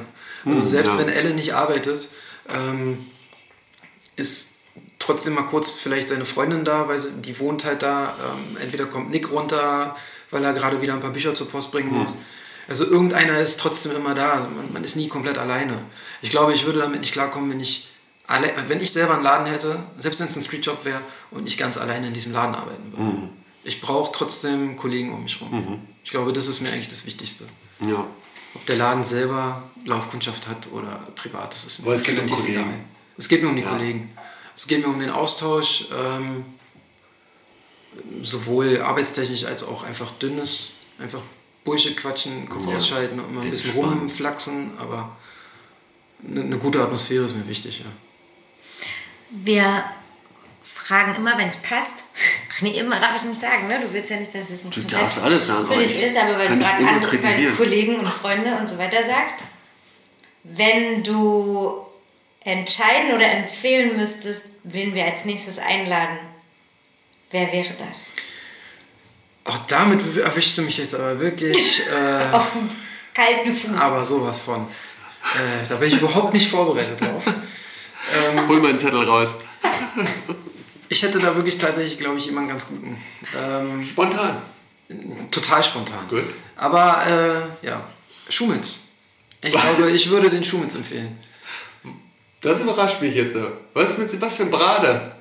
Ach, der kommt doch eh nicht. So. Doch, den wollen wir unbedingt einladen. Aber ich dachte, jetzt kommt, das war meine Erwartung, mein Dude, mein Buddy, mein Wingman Sebastian Schumitz. Schumitz. Super Typ. Ähm, ich habe ihn damals in Gladbach das erste Mal wirklich persönlich kennengelernt auf der Convention. Super nett, wahnsinnig viele lustige Stories, ähm, super cool, seit Ewigkeiten dabei. Ähm, ich mag das ja ganz gerne, so alte Hasen, ähm, die Geschichten von denen zu hören, wie, die, wie das Tätowieren war, als ich noch in der Schule war. Ähm, ich finde es halt einfach cool und vor allem bei Schumitz finde ich das besonders, dass er, dadurch, dass er so ein alter Hase ist, ähm, finde ich das halt geil, dass er trotzdem nicht drauf hängen geblieben ist. Auf, auf, so damals war alles besser. Ja, die Geschichten. Also- Geht ja meinen einigen so. So wie du. ja. Die meisten kennen Alex Dörfler, mehr oder weniger sein Protégé gewesen, sein, sein Lehrling. Und ich finde es halt einfach super von, von Schumanns, der, als er damals in Gladbach erzählt hat, dass er ähm, eigentlich sehr, sehr viel oder mindestens genauso viel, wenn nicht sogar mehr von Alex gelernt hat als andersrum. Und wenn das ein alter Hase über seinen, über seinen Lehrling sagt, finde ich, Das ist eigentlich der Idealfall, oder? Dass man sagt, man gibt eine Lehre und bekommt gleichzeitig vom Lehrling durch Fragen oder durch seine Weiterentwicklung. Äh, das ist auf Augenhöhe. Ne? aber es ist ja nicht gang und gäbe. ich wollte gerade sagen, es wird wahrscheinlich der seltenste Fall sein. Also die meisten alten Hasen, glaube ich, sind, sind so auf ihren Status und auf ihre Since 1900 sonst was äh, äh, festgefahren, dass sie da äh, eine Lehre nicht mehr annehmen. Da müssen die Jungschen durch eine harte Schule erstmal. Wer war dein Lehrer? Wow. Überleitung. Ich weiß nicht, ob ich wirklich einen Lehrer hatte. Also wenn es wirklich... Also wenn ich jemanden nennen müsste, bei dem ich wirklich viel gelernt habe, boah, das ist so eine gute Frage. Also Mike Johnson war eigentlich mein Lehrer im Stechwerk. Für das Handwerk jetzt, oder? Ja, Oder auch nee, Zeichnen. eigentlich, also offiziell mein Lehrer. Ich habe von Mike aber tatsächlich nicht wirklich viel gelernt, weil ich mit meinen Sachen in eine ganz andere Richtung ging. Ah, okay. Mike hat äh, schwarz-grau fotorealistisch tätowiert, ähm, viel Gruselzeugs, Monsterfratzen und Porträts. Und meine Sachen haben dicke, fette Linien und bunte Farben. Also komplett das Gegenteil von dem, was er gemacht hat. Deswegen hat das auch nicht lange funktioniert. Ähm, ich glaube, ich habe am meisten gelernt beim Tätowiert werden von Björn. Ich habe am meisten gelernt beim Tätowieren mit Basti Brade. Und wenn es einen Lehrmeister gab, damals jemand, der mir was gezeigt hat, bevor ich tätowiert habe, dann war das tatsächlich Daniela, damals aus dem Klassik. Grüße an Daniela. Ansonsten, Grüße, unbekannterweise. ansonsten hatte ich nie wirklich einen Lehrmeister. Ich habe so viele Studios eigentlich schon gewechselt. Also man könnte sagen Autodidakt. Ja, ich finde das auch der beste Weg und eigentlich auch der einzige. Egal wie Ja. viele Lehrmeister man hat, egal ob du einen hast oder zehn, am Ende lernst du es, glaube ich, trotzdem immer für dich. Woher kannst du so gut zeichnen? Kann ich so gut zeichnen? Perspektivsache. Das stimmt. Aber Ich habe einfach als kleines Kind schon viel gezeichnet und viel beobachtet, viel abgeguckt. Ich habe letztens so eine, was haben wir denn zusammen geguckt? Da war so ein geiler Satz dabei. Ähm, wenn du lernen willst zu malen, dann studier den Künstler. Den fand ich ganz gut. Ich fand den ganz passend. Ich weiß nicht, was das ist. Ach so, äh, Mindhunter. also, Da ging es um äh, Serien. Mindhunter auf Netflix. Über Sehr gute, sehr gute, sehr gute Serie. Sehr guter Satz. Finde ich ähm, viel Wahres drin. Wie gehst du damit um, dass Menschen unter deiner Arbeit Schmerz empfinden? Ey, die Frage wollte ich auch stellen. Echt? Das ist ja krass. Ja, ich dachte mir, ich will jetzt diese Wegen Schmerz... Psychopath und Serienkiller hast du Nee, gerade gar gesagt, nicht. ne? Nee, die brennt mir die ganze Zeit schon irgendwie. Ähm, Ich habe gerade wegen Serienkiller daran gedacht. gute Überleitung. Also, man, es ist einem ja bewusst, weil man es ja selber schon erfahren hat, dass es weh tut. Aber sozusagen, du bist ja schuld, dass es weh tut. Nee, er ist der Auslöser. Ja, es, ja, er ist der Auslöser, du bist der Auslöser, dass es, dass es Menschen wehtut, was du da machst. Ja, aber sie machen, also sie begeben sich ja freiwillig in meine Hände. Es ist ein, ähm, das gehört zum Prozess halt dazu. Jeder weiß, dass wenn er sich tätowieren lassen will, dass der Schmerz halt mit dabei ist. Natürlich wäre es mir lieber, wenn meine Kunden keine Schmerzen haben. Es gibt ja auch äh, den Moment, wo ich meinen Kunden dann eine Oberflächenbetäubungssalbe anbiete, wenn es dann gar nicht mehr geht.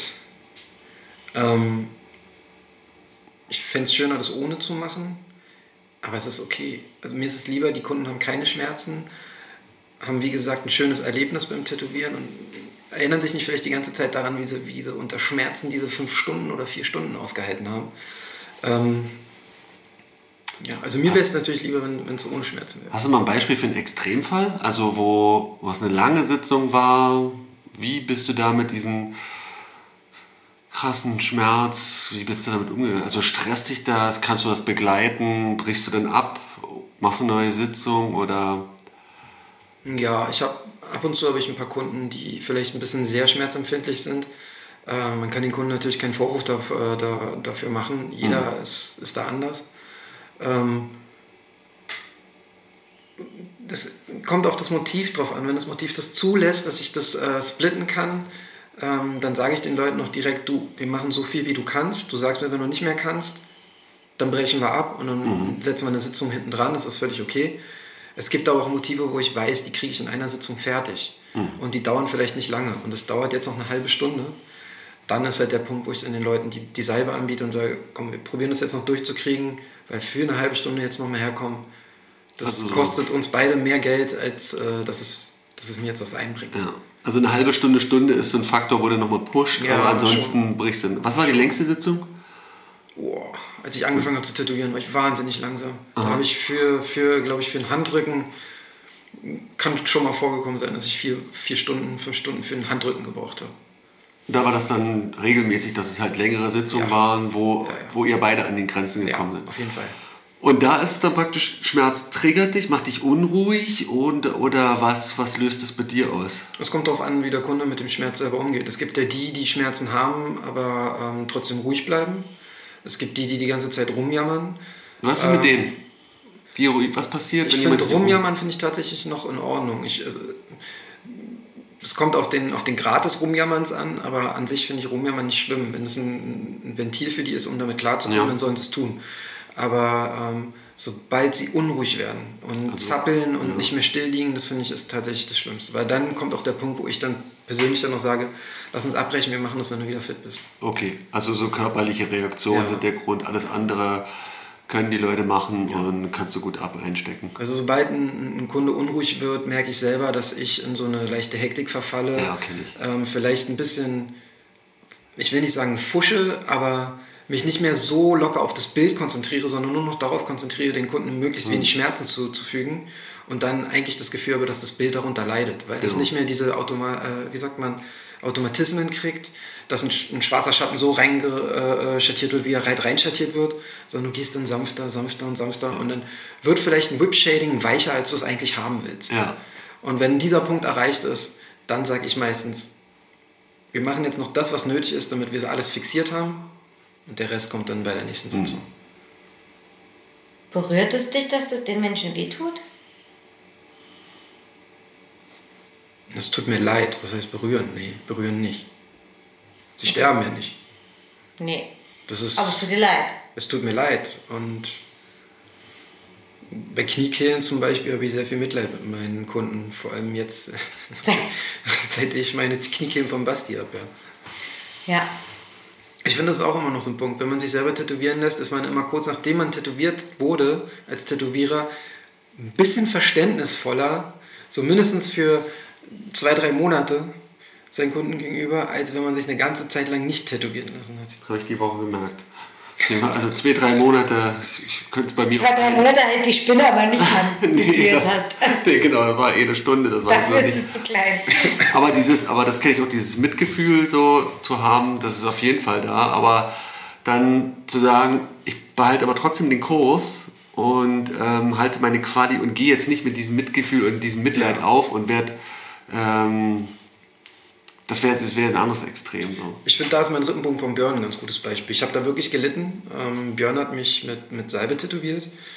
Ähm, es hat sehr lange gedauert, weil es eine riesengroße, große Fläche ist. Ja. Es geht wirklich von, äh, vom Schulterblatt über die Achselhöhle bis runter zum Knie. Was Also war so- da die längste Sitzung? Was, also was hältst du persönlich aus an Stundenanzahl? Ich mal- weiß es nicht genau, weil ich nie richtig auf die Uhr geguckt habe, aber es kann schon sein, dass es so vier, fünf Stunden waren, Ja. vielleicht sogar sechs.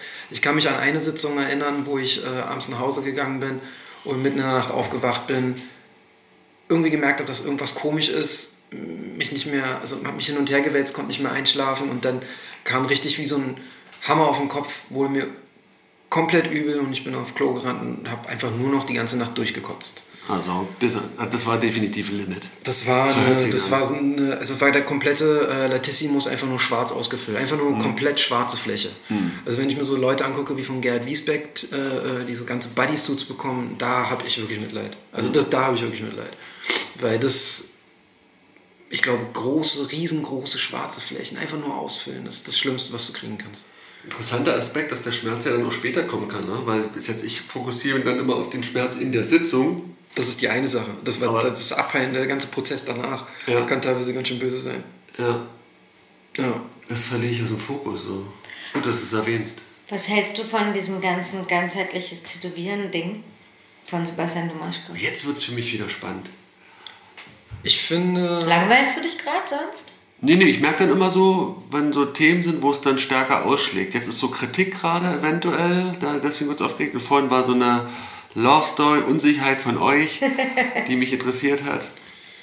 Ich finde, ähm, also ich hatte eine Zeit lang, haben mich Motive mit einer äh, Bedeutung, bedeutungsschwangere Motive einfach irgendwie überhaupt nicht interessiert. Mittlerweile finde ich es wieder sehr interessant, weil das dem irgendwie nochmal eine andere Dimension gibt, einen neuen Aspekt. Ähm, aber ich würde mich nicht komplett darauf beschränken. Ich glaube, dann limitiert man sich selber wieder.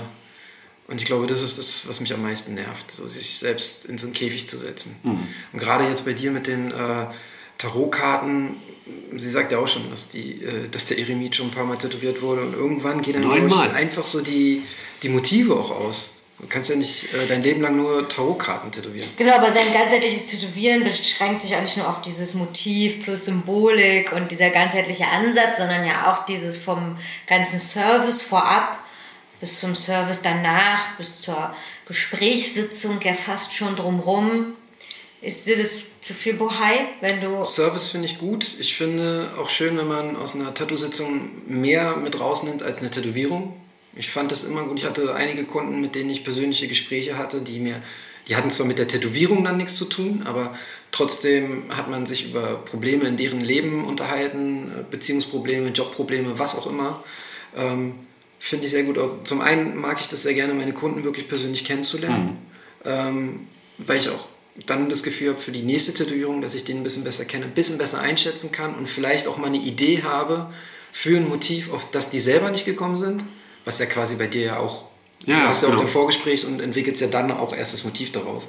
Nur, dass ich das nicht als, als, äh, äh, als Herangehensweise nehme. Aber ich finde es schön, wie gesagt, dass man nach einer Tätowierung auch noch vielleicht mit einem Aha-Effekt rauskommt. Also mit einem, ich will jetzt nicht sagen, dass ich jetzt den Leuten Ratschläge gebe, dafür habe ich zu wenig Lebenserfahrung, aber ähm, gibt ja immer mal wieder Themen, wo man selber vielleicht was ähnliches erlebt hat und denen sagen kann, guck mal, so bin ich damit umgegangen oder hast du mal vielleicht so äh, drüber nachgedacht, dass du das so machen könntest. Das ist ein Austausch. Ja, und das finde ich schon ganz gut. Also es geht jetzt nicht nur darum, äh, beim Tätowieren die Klappe zu halten und äh, fertig zu werden, sondern Kopfhörer auf. ja, nee, ich finde ein Gespräch finde ich super wichtig dabei und den Menschen kennenzulernen. Und das ist auch möglich bei dir dabei? Oder ist es so, dass du sagst, oh, ich brauche jetzt hier Konzentration und Gespräch vorher, nachher bitte? Aber das, Mm, Das ist mal so, mal so. Also ich, ich würde generell sagen, dass ich bei, äh, wenn ich die Linien ziehe, eher wortkarg bin, weil ich mich darauf konzentriere, ja, ist clever. welche Linien ich ziehe. Es gibt, ja, es gibt halt Linien, die, die Ja. hast du zwar als, als Stencil-Linie da, aber eigentlich möchtest du sie nicht ziehen. Das ist nur eine Markierung. Und dann sitzt du da und hast auf einmal die Maschine in der Hand, ziehst die Linie einfach stumpf mit und merkst hinterher, fuck, die sollte ja gar nicht sein. bist, ja. Weil du einfach abgelenkt bist. Und ähm, deswegen finde ich das bei den Linien einfach schlau, da mal kurz die Klappe zu halten. Ich sage den Kunden direkt auch, pass auf, ich bin jetzt ein bisschen wortkack, ich konzentriere mich, wir können gerne danach über Gott und die Welt quatschen. Sei mir nicht böse, aber jetzt, das ist nichts Persönliches. Beim Ausmalen, ich habe ja eh meistens eine Farbskizze. Das heißt, bei der Farbskizze muss ich mich noch nicht mehr, mehr beim Ausmalen darauf konzentrieren, wo kommt jetzt ein Schwarz hin. Ich habe es ja alles vor, vor den Augen. Ich muss Also ja quasi wie malen nach Zahlen nur noch abarbeiten. Ja. Also die Arbeit habe ich ja dann im Vorfeld schon geleistet. Und dann kann ich mich auch wirklich auf meinen Kunden äh, konzentrieren und mit denen quatschen. Deswegen finde ich Farbskizzen ganz gut. Auch wenn äh, Basti mich dafür immer auslacht, weil er sagt, das ist so unnütze Arbeit. Dafür quatscht er aber auch nicht so viel mit seinen Kunden. Ja, das habe ich, ich merke das auch so. Ich komme mir dann vor wie so ein Musiker, der vorher probt, also den Text auswendig lernt, also Farbskizzen, alles perfekt vorbereitet, damit er dann auf der Bühne nochmal variieren kann Ja. oder eine Show. Und ich merke halt bei Leuten, die dann nochmal überlegen müssen, da kommt halt Stress und dann geht die Aufmerksamkeit vom Kunden weg, weil du ja dann erstmal kreativ werden musst. Im besten Fall geht's, wenn du gut drauf bist, aber ich denke mir mal, ja, was ist denn, wenn ich jetzt mal nicht gut drauf bin oder der leidet, Ja. dann läuft es eben nicht so gut. Ne? Und dann machst du einen Fehler, hast vielleicht nicht drüber nachgedacht, setzt schwarz in irgendeine Fläche rein, wo dann die direkt daneben eine dunkle Farbe Ja. rankommt und schon geht dir der Kontrast flöten. Genau. Deswegen finde ich das gut, vorher sowas zu haben und dann, selbst wenn du mal abgelenkt bist, dann passiert dir kein Fehler da in der Das Richtung. sind ja eigentlich auch nur ein paar Minuten Arbeit. Ja, Ja. das, das geht ja auch nicht darum, eine perfekte Zeichnung hinzukriegen. Die kann ja auch mal ein bisschen rougher sein. Meine ganzen letzten Wannadoos, die ich hochgeladen habe, waren alles sehr, sehr roughe Farbskizzen. Was denn? Das versteht nicht jeder. Du brauchst da gar nicht so lachen. Ja, Das wäre meine, auch meine Frage gewesen. Ist das, äh, ist das irritierend, wenn du das hochlädst, dass Leute dann sagen, hä, wo sind jetzt hier die Linien? Oder versteht man das? Ist das sind Ich glaube, für die meisten Menschen, deswegen lache ich, sehen die aus wie fertige, gute Skizzen. Nee, es gibt viele Leute, die mich tatsächlich bei einem Millimeter äh, äh, Linienunterschied fragen, können wir da irgendwie den, den, den Strich von der Nase ein kleines bisschen nach hinten setzen oder so. Wo ich den Leuten dann sage, du, das ist eine roughe Skizze. Ich habe einfach mit einem schwarzen Stift die Haare ausgemalt, deswegen ist der Nasenflügel vielleicht ein bisschen abgeschnitten. wie tolerant bist du mit Änderungswünschen? Ich möchte eigentlich sagen, sehr tolerant, aber ich glaube, wenn ich ehrlich bin, bin ich es nicht. Also du Ich nehme, dann Änderungswünsche, oder ich nehme Änderungswünsche an, ähm, wenn, Aber sie machen sie machbar, denn nicht. Nee, wenn sie machbar sind. Aber ich glaube, was, was Farbkonzepte zum Beispiel angeht, Hm. ähm, äh, da weiche ich so gut wie nie davon ab, von dem, was ich gemacht habe. weil das Konzept dann zusammenbricht. Ja. Ähm, also da kann man nicht einfach Pink durch Rot bei dir ersetzen, sondern Manchmal frage ich im Vorfeld nach, gibt es irgendeine Farbe, die du magst, die du nicht magst, Ah, und okay. weiß ich, welche ich weglassen kann. Aber meine Farbpalette hat sich so limitiert, dass die Leute eigentlich generell wissen, was sie kriegen an Farben. Mhm. Und jetzt, ich sag mal, wenn du einen Papagei willst, dann weißt du, welche Farben du von als Papagei erwarten kannst. Da muss ich jetzt nicht viel drüber nach. aber Denken. So Classics kannst du mir dann noch Buchstaben mit reinmachen oder eine Banderole und sowas. Da, Nee. das, das steht gar nicht zur Debatte und wird dann erklärt. Also wenn, wenn ich nicht im Vorfeld schon mit dem Kunden drüber gesprochen habe, ob eine Banderole rein soll oder nicht, dann nee, im Nachhinein will ich da keine Schrift oder keine Buchstaben noch weiter mit reinsetzen. Im Vorhinein ist, ist es möglich, mit dir Sachen abzusprechen, aber dann so vor dem Termin. Ich habe generell zum Beispiel nichts gegen Schrift, auch wenn es nicht unbedingt mein, äh, äh, wie sagt man, mein Steckenpferd ist. Aber ich, ich, also ich, ich finde es schöner, ein Motiv, eine Bedeutung von einem Motiv in das Motiv zu setzen und nicht noch drunter zu schreiben, was es sein So, soll. ja, wie ein Buchtitel. Das ist, Schmerz. Das ist ein Titel, das kann man auf einem Flechset machen, aber Ja. ich finde, das muss nicht auf der Haut passieren. Ja, ist manchmal auch einfach ähm, Doppelte, ne? Ja. Was macht dir richtig doll Angst? In Bezug auf was? Also jetzt Auf die, Tätowieren? das, die Arbeit Mhm. und ja, den Job. Kunden zu verlieren. Irgendwann keine Kunden mehr zu haben. Kunden zu verlieren oder keine mehr zu bekommen? Also liegt es dir daran, Achso, dass Leute bei dir bleiben? bekommen? Dass Leute bei dir bleiben? Und das ist eher, dass die weggehen oder dass einfach gar keiner mehr kommt? Na, ich hatte jetzt vor kurzem eine sehr beschissene Phase, wo ich viele, oder was heißt viele, wo ich genau im Gegenteil, wo ich, wo ich kaum Anfragen oder fast gar keine Anfragen bekommen habe, weil ich persönlich sehr viel habe schleifen lassen. Also das, zum einen, was, was äh, Arbeit angeht, was Business angeht, zum einen auch was Persönliches angeht, Privatleben. Irgendwie hatte ich einfach eine, eine, ein persönliches Tief und habe mir damit ein bisschen was verkackt, wenn man so will. Und dann habe ich letztens in meinem Buch geguckt und habe gesehen, so fuck, ich habe ja nur noch zwei Wochen Termine drin. Danach ist komplett alles leer. Und ähm, das, war so ein, das war so ein Weckruf. Also es war wirklich, ich habe wirklich, ich kam richtig ins Schwitzen. Ich hatte ähm, ein absolutes Tief. Ich habe kurzzeitig gedacht, das wird nichts mehr. Ähm, was mache ich, wenn ich keine Kunden mehr kriege? Ich kann den nächsten Monat meine Rechnung nicht bezahlen. Das ist ja eine Panik schon fast. Das ne? war eine Panik. Das war wirklich eine kleine Panikattacke. Ähm, ich habe mir irgendwie versucht, im Kopf einen, einen Zeitplan auszudenken, wie ich meine Sachen machen kann, wie ich meine Wannadoos zeichnen kann, weil ich muss ja irgendwie den Leuten was anbieten, weil ich habe gedacht, vielleicht durch den Stilwechsel, dass es deshalb ausbleibt, dass die Kunden äh, mir schreiben. Und dann kam ich richtig ins Schwimmen, weil ich das Gefühl hatte, ich hatte nicht die Zeit, um meine Zeichnung zu machen, um den Leuten was anzubieten. Ich hatte musste gleichzeitig den Rest jetzt noch tätowieren, musste den für die nächsten zwei Wochen vorbereiten, obwohl ich eigentlich die Zeit gebraucht hätte, um jetzt meine Zeichnung zu machen. Und da war, da kam ich richtig ins Schwitzen. Wie ist der Kontrast? War das früher Wartelisten, also kann ich mir so vorstellen, Neo-Traditional Wartelisten und jetzt auf einmal zwei Wochen nur ausgebucht? Oder ist es schon immer so eine Fluktuation bei dir? Eine Warteliste hatte ich noch nie. Ich hatte immer mal wieder so Phasen, jetzt äh, gerade im Sommer, wo es mal ein bisschen, bisschen schlechter lief, weil einfach wegen der Hitze kann ich verstehen, dass man sich da nicht tätowieren lassen möchte, vor allem keine großen Projekte. Ähm, die letzten Jahre habe ich ja fast nur große Sachen gemacht, von daher war das im Sommer eh immer schwierig, weil du mehrere Sitzungen brauchtest dafür, was dann halt wieder bedeutet, bei drei Sitzungen hast du quasi drei Monate nichts vom Sommer. Und dass man sich dann im Sommer dann sowas nicht tätowieren lässt, logisch. Ähm, aber eine richtige Warteliste hatte ich noch nie. Ich hatte jetzt noch nie, dass ich sage, du, tut mir leid, ich kann gar keine Termine mehr annehmen, weil äh, ich bin komplett ausgebucht. Ich habe generell immer gesagt, dass ich nicht mehr als drei Monate buche. Ähm, was jetzt aber einfach daran lag, dass ich kein Freund von Planung bin und einfach für mich irgendwie ein bisschen einen Spielraum haben wollte, dass wenn ich jetzt doch mal spontan Urlaub machen will, dass ich den Leuten sagen kann, hey, die Woche, ich muss, muss in Urlaub oder muss irgendwo hin. Ich habe aber nächsten Monat noch mal eine Woche Zeit und kann mich da reinsetzen, um die nicht dann auf ein halbes Jahr zu vertrösten. Das war eigentlich der einzige Grund.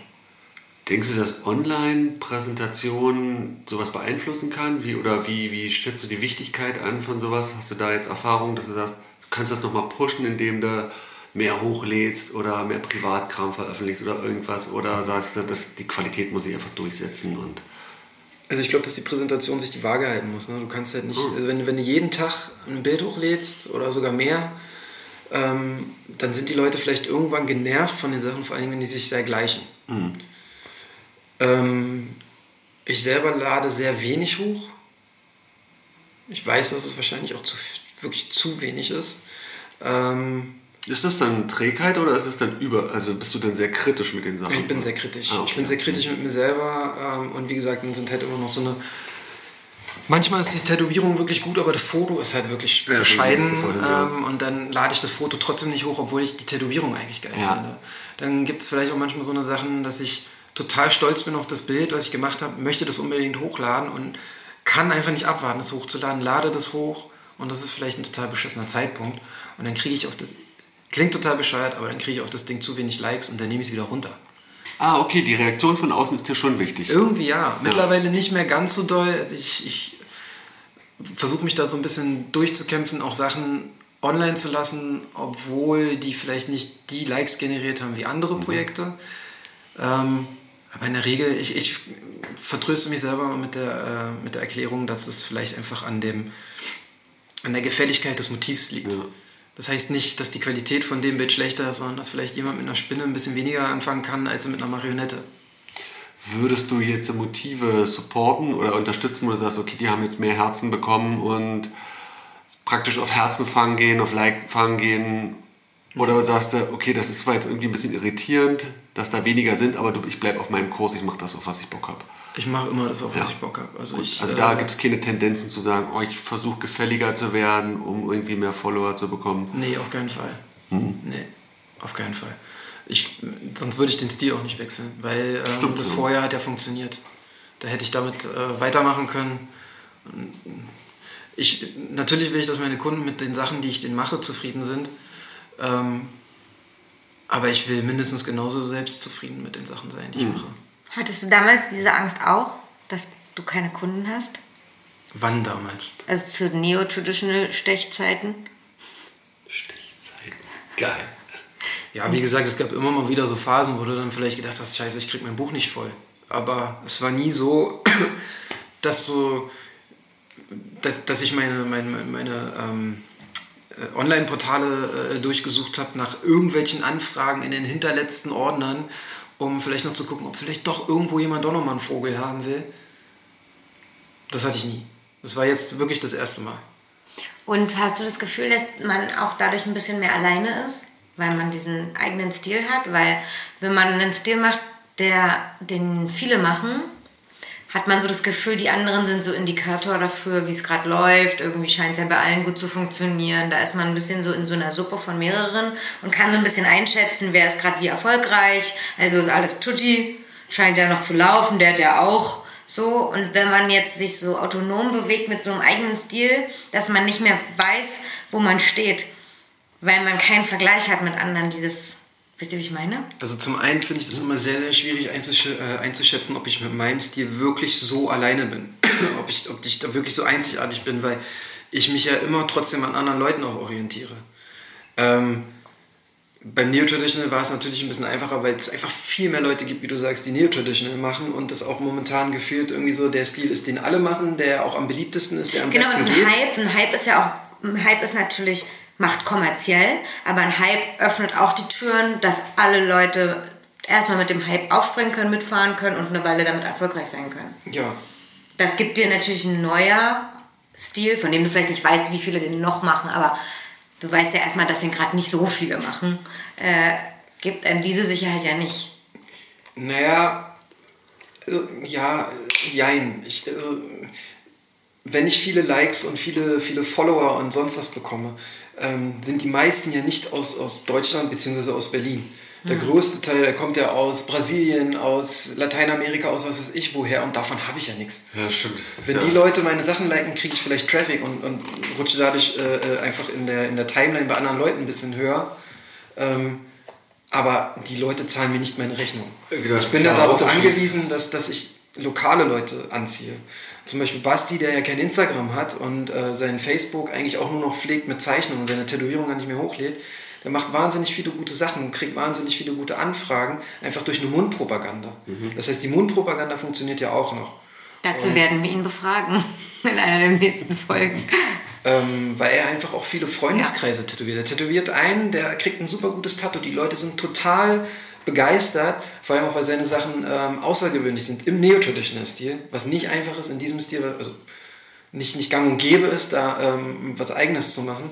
Und wenn die Leute das dann sehen und dann, äh, ich glaube, selbst der, der, der unkreativste Mensch, der mit Kunst am wenigsten zu tun hat, merkt, dass da was Besonderes drin ist und dass was anderes ist.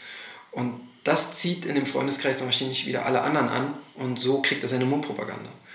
Ähm, ich glaube, dass das mit so einem Stil, den ich jetzt mache, auch funktioniert. Man muss ihn nur halt etablieren, man muss dabei sein, man muss den Leuten zeigen, was man macht. Ich kann nicht von zwei Gesichtern, die ich gezeichnet habe, erwarten, dass die Leute wissen, wie alle, die danach kommen, aussehen. Wenn ich zwei Frauengesichter gezeichnet habe, weiß keiner, wie sieht ein alter Mann aus, wie sieht ein kleiner Junge aus. Das kann ich nicht erwarten, dass die Leute das. Äh, ähm, ne? Ja. Mhm. Also die Erfahrung habe ich auch gemacht dann beim Stilwechsel. Einfach in der Zeit, wenn weniger Anfragen sind, mehr zeichnen Zeichnung raushauen und Genau. irgendwann, am Anfang ist kein Interesse im ersten Jahr und irgendwann. Ich wollte gerade fragen, was du, was du empfehlen würdest, weil du das ja 2014 oder 16 oder so eigentlich auch durchgemacht hast. Das ist interessant, genau. Also ich sehe eh viele Parallelen äh, zwischen mir und Dani, aber das genauso dieses dann Postfächer durchsuchen, nach, nach Kundenanfragen und vorher Leute wegschicken, E-Mails nicht beantworten, wirklich die Tattoo-Diva raushängen lassen, äh, Leute versauern lassen und dann auf einmal Panik bekommen und dann auch äh, Walk, also so Kleinigkeiten zu machen. Äh, das war so eine richtige Demotslektion. So. Also einfach mal vom hohen Ross runterzukommen und zu sagen, jo, da fange ich jetzt wieder von vorne an. Ähm, aber bleibt mir jetzt eh keine Wahl, weil ich wirklich so satt bin mit den alten Sachen, ich die nicht mehr variieren kann. Mhm. Und dann war halt die Entscheidung, okay, du musst jetzt mehr zeichnen. Also ich muss das präsentieren. Also Zeichnen ist the first step dann.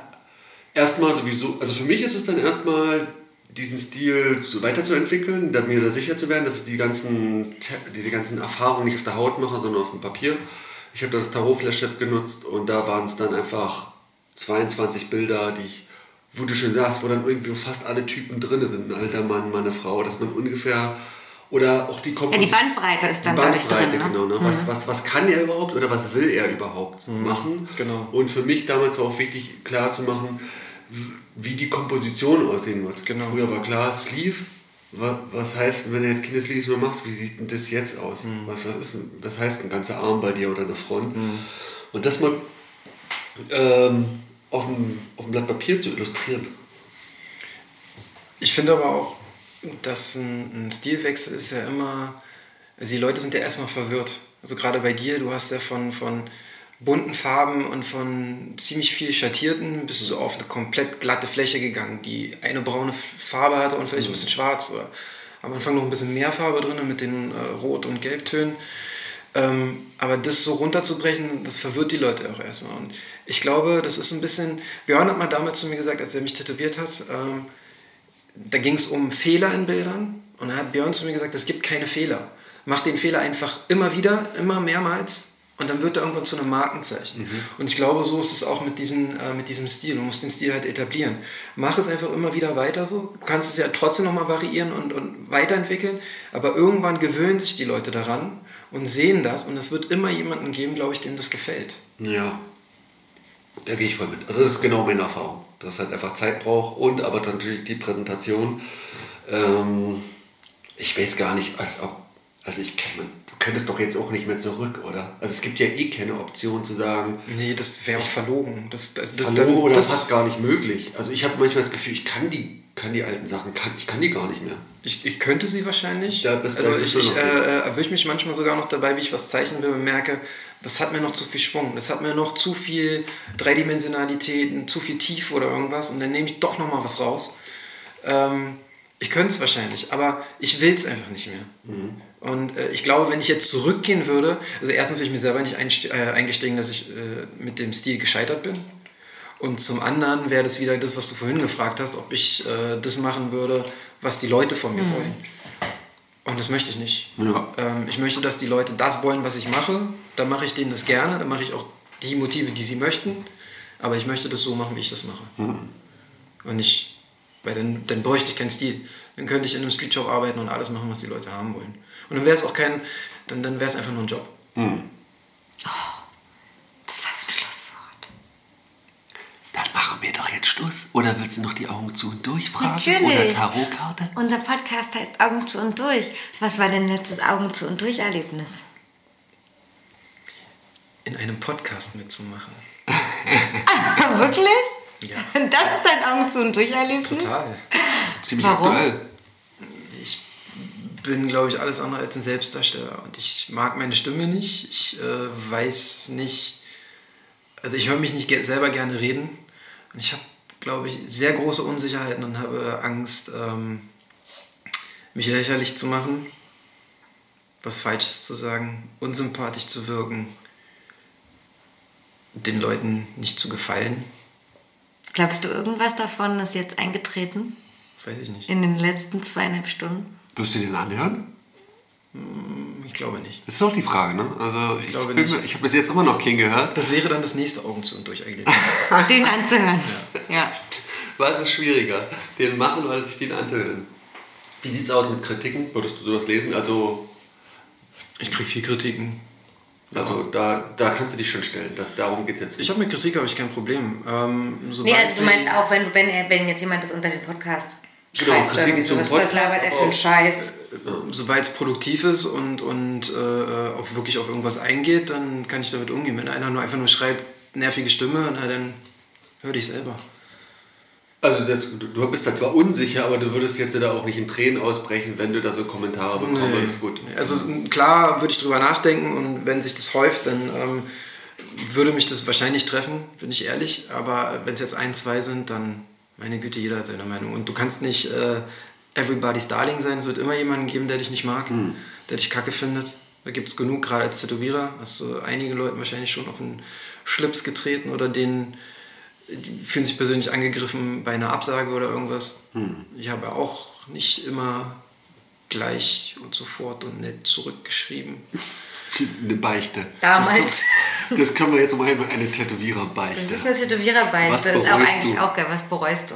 Aber so zum Beispiel nicht zurückschreiben, das ist so wirklich eine Sache, die ich bereue. Das habe ich früher so ver, ver, war, Das ist auch echt kacke. Also ist richtig als kacke. Kunden, aus Kundensicht kann ich das ja mal sagen, dass das, also ne, man weiß ja, wenn man sich an Leute wie euch wendet, ich sag jetzt mal so die, die Customer Tätow- äh, die Customized Tätowierer, also die wirklich ja was entwerfen und so, ist mir schon klar, dass nicht jedes Wunsch, Motiv ein Wunschmotiv für euch ist, aber nicht zu antworten oder mehrmals nicht zu antworten, finde ich echt super kacke.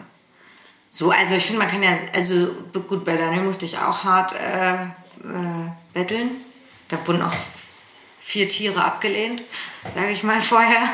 Vier Tiere und irgendwie eine Meerjungfrau. Ähm, aber ja, so gar nicht zu antworten, ist mir auch schon passiert. Ähm, bei demjenigen, bei dem das mit vielen Menschen schon passiert ist. Ähm, und das finde ich total arrogant. Aber so richtig Arrogant. gar nicht zu antworten, mache ich zum Beispiel nicht bewusst. Also ich, ich lese jetzt nicht eine Nachricht und denke so, ach, scheiß drauf und beantworte die nicht. Oft passiert es, dass ich in einer Sitzung, gerade am Arbeiten, wir machen eine Pause, ich gucke auch kurz auf mein Handy, lese meine Nachrichten, habe auf äh, Facebook oder auf Instagram was bekommen, lese die kurz durch, weil es halt in dem Moment wirklich interessant ist zu gucken, was will derjenige haben und denke mir dann, okay gut, ähm, beantworte ich nachher, das braucht jetzt ein bisschen länger als Antwort. Ähm, fange dann wieder weiter an, mit meinem Kunden zu arbeiten und dann fällt das irgendwie hinten über. Und dann komme ich abends nach Hause, bin K.O., setze mich aufs Sofa und gucke einen Film oder wir beide machen was. Und dann ähm, entweder dauert es dann wirklich ein paar Tage, bis ich antworte, weil ich dann irgendwann denke, da war doch noch was. Ähm, oder ich vergesse es halt einfach wirklich. Also ich finde es auch tatsächlich okay, wenn, wenn Kunden dir schreiben und dir dann halt einfach nochmal schreiben. Ähm, ist natürlich nicht okay, das zu vergessen. Ich, da muss ich mir halt irgendwie mal ein Prinzip oder irgendwie ein, ein System einfallen lassen. Da muss ich auf jeden Fall besser drin werden. Im, im E-Mail-Verkehr und im, ja, im Zurückschreiben. Gibt es was, was du dir für die Tattoo-Szene wünschst? Ja, ein bisschen mehr miteinander, finde ich. Wäre schön. Ich habe gerade, ich weiß nicht, wie es in, in, in anderen Städten so ist, aber ich habe gerade in Berlin so das Gefühl, dass jeder Zweite hier tätowiert. Bei vielen Leuten ist es gerade so ein bisschen Futterneid. Habe ich so. Also ich ich habe. Früher war das nicht so. Als ich angefangen habe zu tätowieren, hat man sich die anderen Tätowierer angeguckt und hat gesagt, boah krass, hast du das von dem gesehen? Hast du gesehen, was der gemacht hat? Der, der hat gerade ein schönes Bild hochgeladen. Und heutzutage ist es irgendwie so, du guckst dir die Bilder an und du verfällst automatisch in so ein Lästern. Vielleicht hat auch gerade dieses Like-System damit beige äh, dazu beigetragen, weil viele denken, ey, ich bin besser als der, warum hat der so viele Likes? Ich, ich schließe mich da nicht aus, bin manchmal genauso. Ähm, und dadurch verfällt es in so ein Futterneid, dass die Leute einfach sagen, ich will das auch, was der hat. Und ich wäre eigentlich wäre ich ganz froh, wenn Instagram diese Likes wirklich abschafft, wenn dieses Scheißsystem nicht mehr da ist. Ich glaube, das tut, Das- tut den Leuten gut. Das ist so eine Art Wertung, ne? Also es war jetzt irgendwie ein mit Herzen und du kannst jetzt nicht disliken, also du kannst jetzt keine Bomben werfen oder sowas, aber trotzdem, dass, wenn wenig Herzen ist, ist es ja auch irgendwie, also das geht Richtung Wertung und Ja. Kunst und Wertung finde ich auch wieder schwierig. Also ich habe mich jetzt auch abgekoppelt davon, da irgendwie Augenmerk drauf zu nehmen.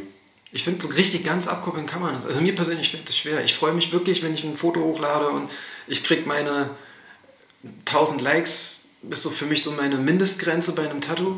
Alles, was drunter ist, denke ich manchmal so, das ist so ein, oh scheiße, irgendwas hast du da falsch gemacht. Aber im zweiten äh, Schritt der Überlegung denke ich dann, warum eigentlich? Letztens zum Beispiel hatte ich ein sehr, sehr gutes Beispiel, die Spinne, die ich dir gemacht habe. Ja. Ähm, ich finde die mega gut. Ich bin super zufrieden mit dem Foto. Ähm, ich habe auch das Gefühl, jedes Mal, wenn ich mir das Foto angucke, finde ich die Tätowierung geiler als an dem Tag davor. Ähm, die passt wahnsinnig gut in diese Lücke rein und ich, ich persönlich sehe da eigentlich keinen Fehler, was äh, bei mir bei meinen Sachen sehr, sehr, sehr, sehr selten passiert. Ähm, aber die hat unglaublich wenig Likes bekommen. Und ich verstehe nicht warum, weil das Timing war gut und der Tag war gut und es hat alles gepasst, das ist ein gutes Foto. Und ich habe sie trotzdem drin gelassen. Und ich habe gedacht, okay, die ist nicht gut angekommen. Und jetzt letzte Woche, nee, diese Woche, letzte Woche war ich äh, im Laden. Basti hatte eine Kundin, die ich auch tätowiert habe. Und äh, das Erste, was sie sagt, ist, ey Daniel, ich will bei dir wieder einen Termin haben. Ich habe die Spinne gesehen, die du gemacht hast. Die finde ich voll geil. Ich will eine Spinne von dir. Und dann ist es wieder, das ist wieder das beste Beispiel dafür, Ja, dass scheiß auf diese, 400 Likes und ja, das muss einem gefallen. Das muss, dem, der es trägt und dann vielleicht noch jemanden, der dann sagt, finde ich auch cool. Und dann, dann reichen zwei Likes völlig aus. Ja. Es muss einem gefallen, der dann auch zum Tätowieren kommt. Ne? Genau. Das ist ja dann die Hauptsache. Und vielleicht noch Ich finde es diese- schön, aber ich würde mich echt nicht tätowieren lassen, ganz Ja. ehrlich. Ich finde es super cool, was du machst, aber so wie mein ganzer Freundeskreis. Ich finde es echt super cool, aber ich will es mir nicht machen lassen. genau.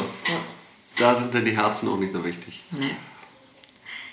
Dieser Podcast ist und war eine Produktion von Sebastian Domaschke und Polly. Naja, die war erstmal eine Produktion von Polly und dann von Sebastian Domaschke. Und jetzt auch von Daniel Gensch. Danke, dass du bei uns warst und danke. sehr ehrliche Antworten gegeben hast. Sehr gerne. Und äh, uns gibt es jetzt auch auf ähm, Instagram. Was heißt jetzt? Uns gibt es seit Anfang an auf Instagram. Augen zu und durch. Wir achten nicht auf Herzen. Ich nicht. Könnt alles sein lassen.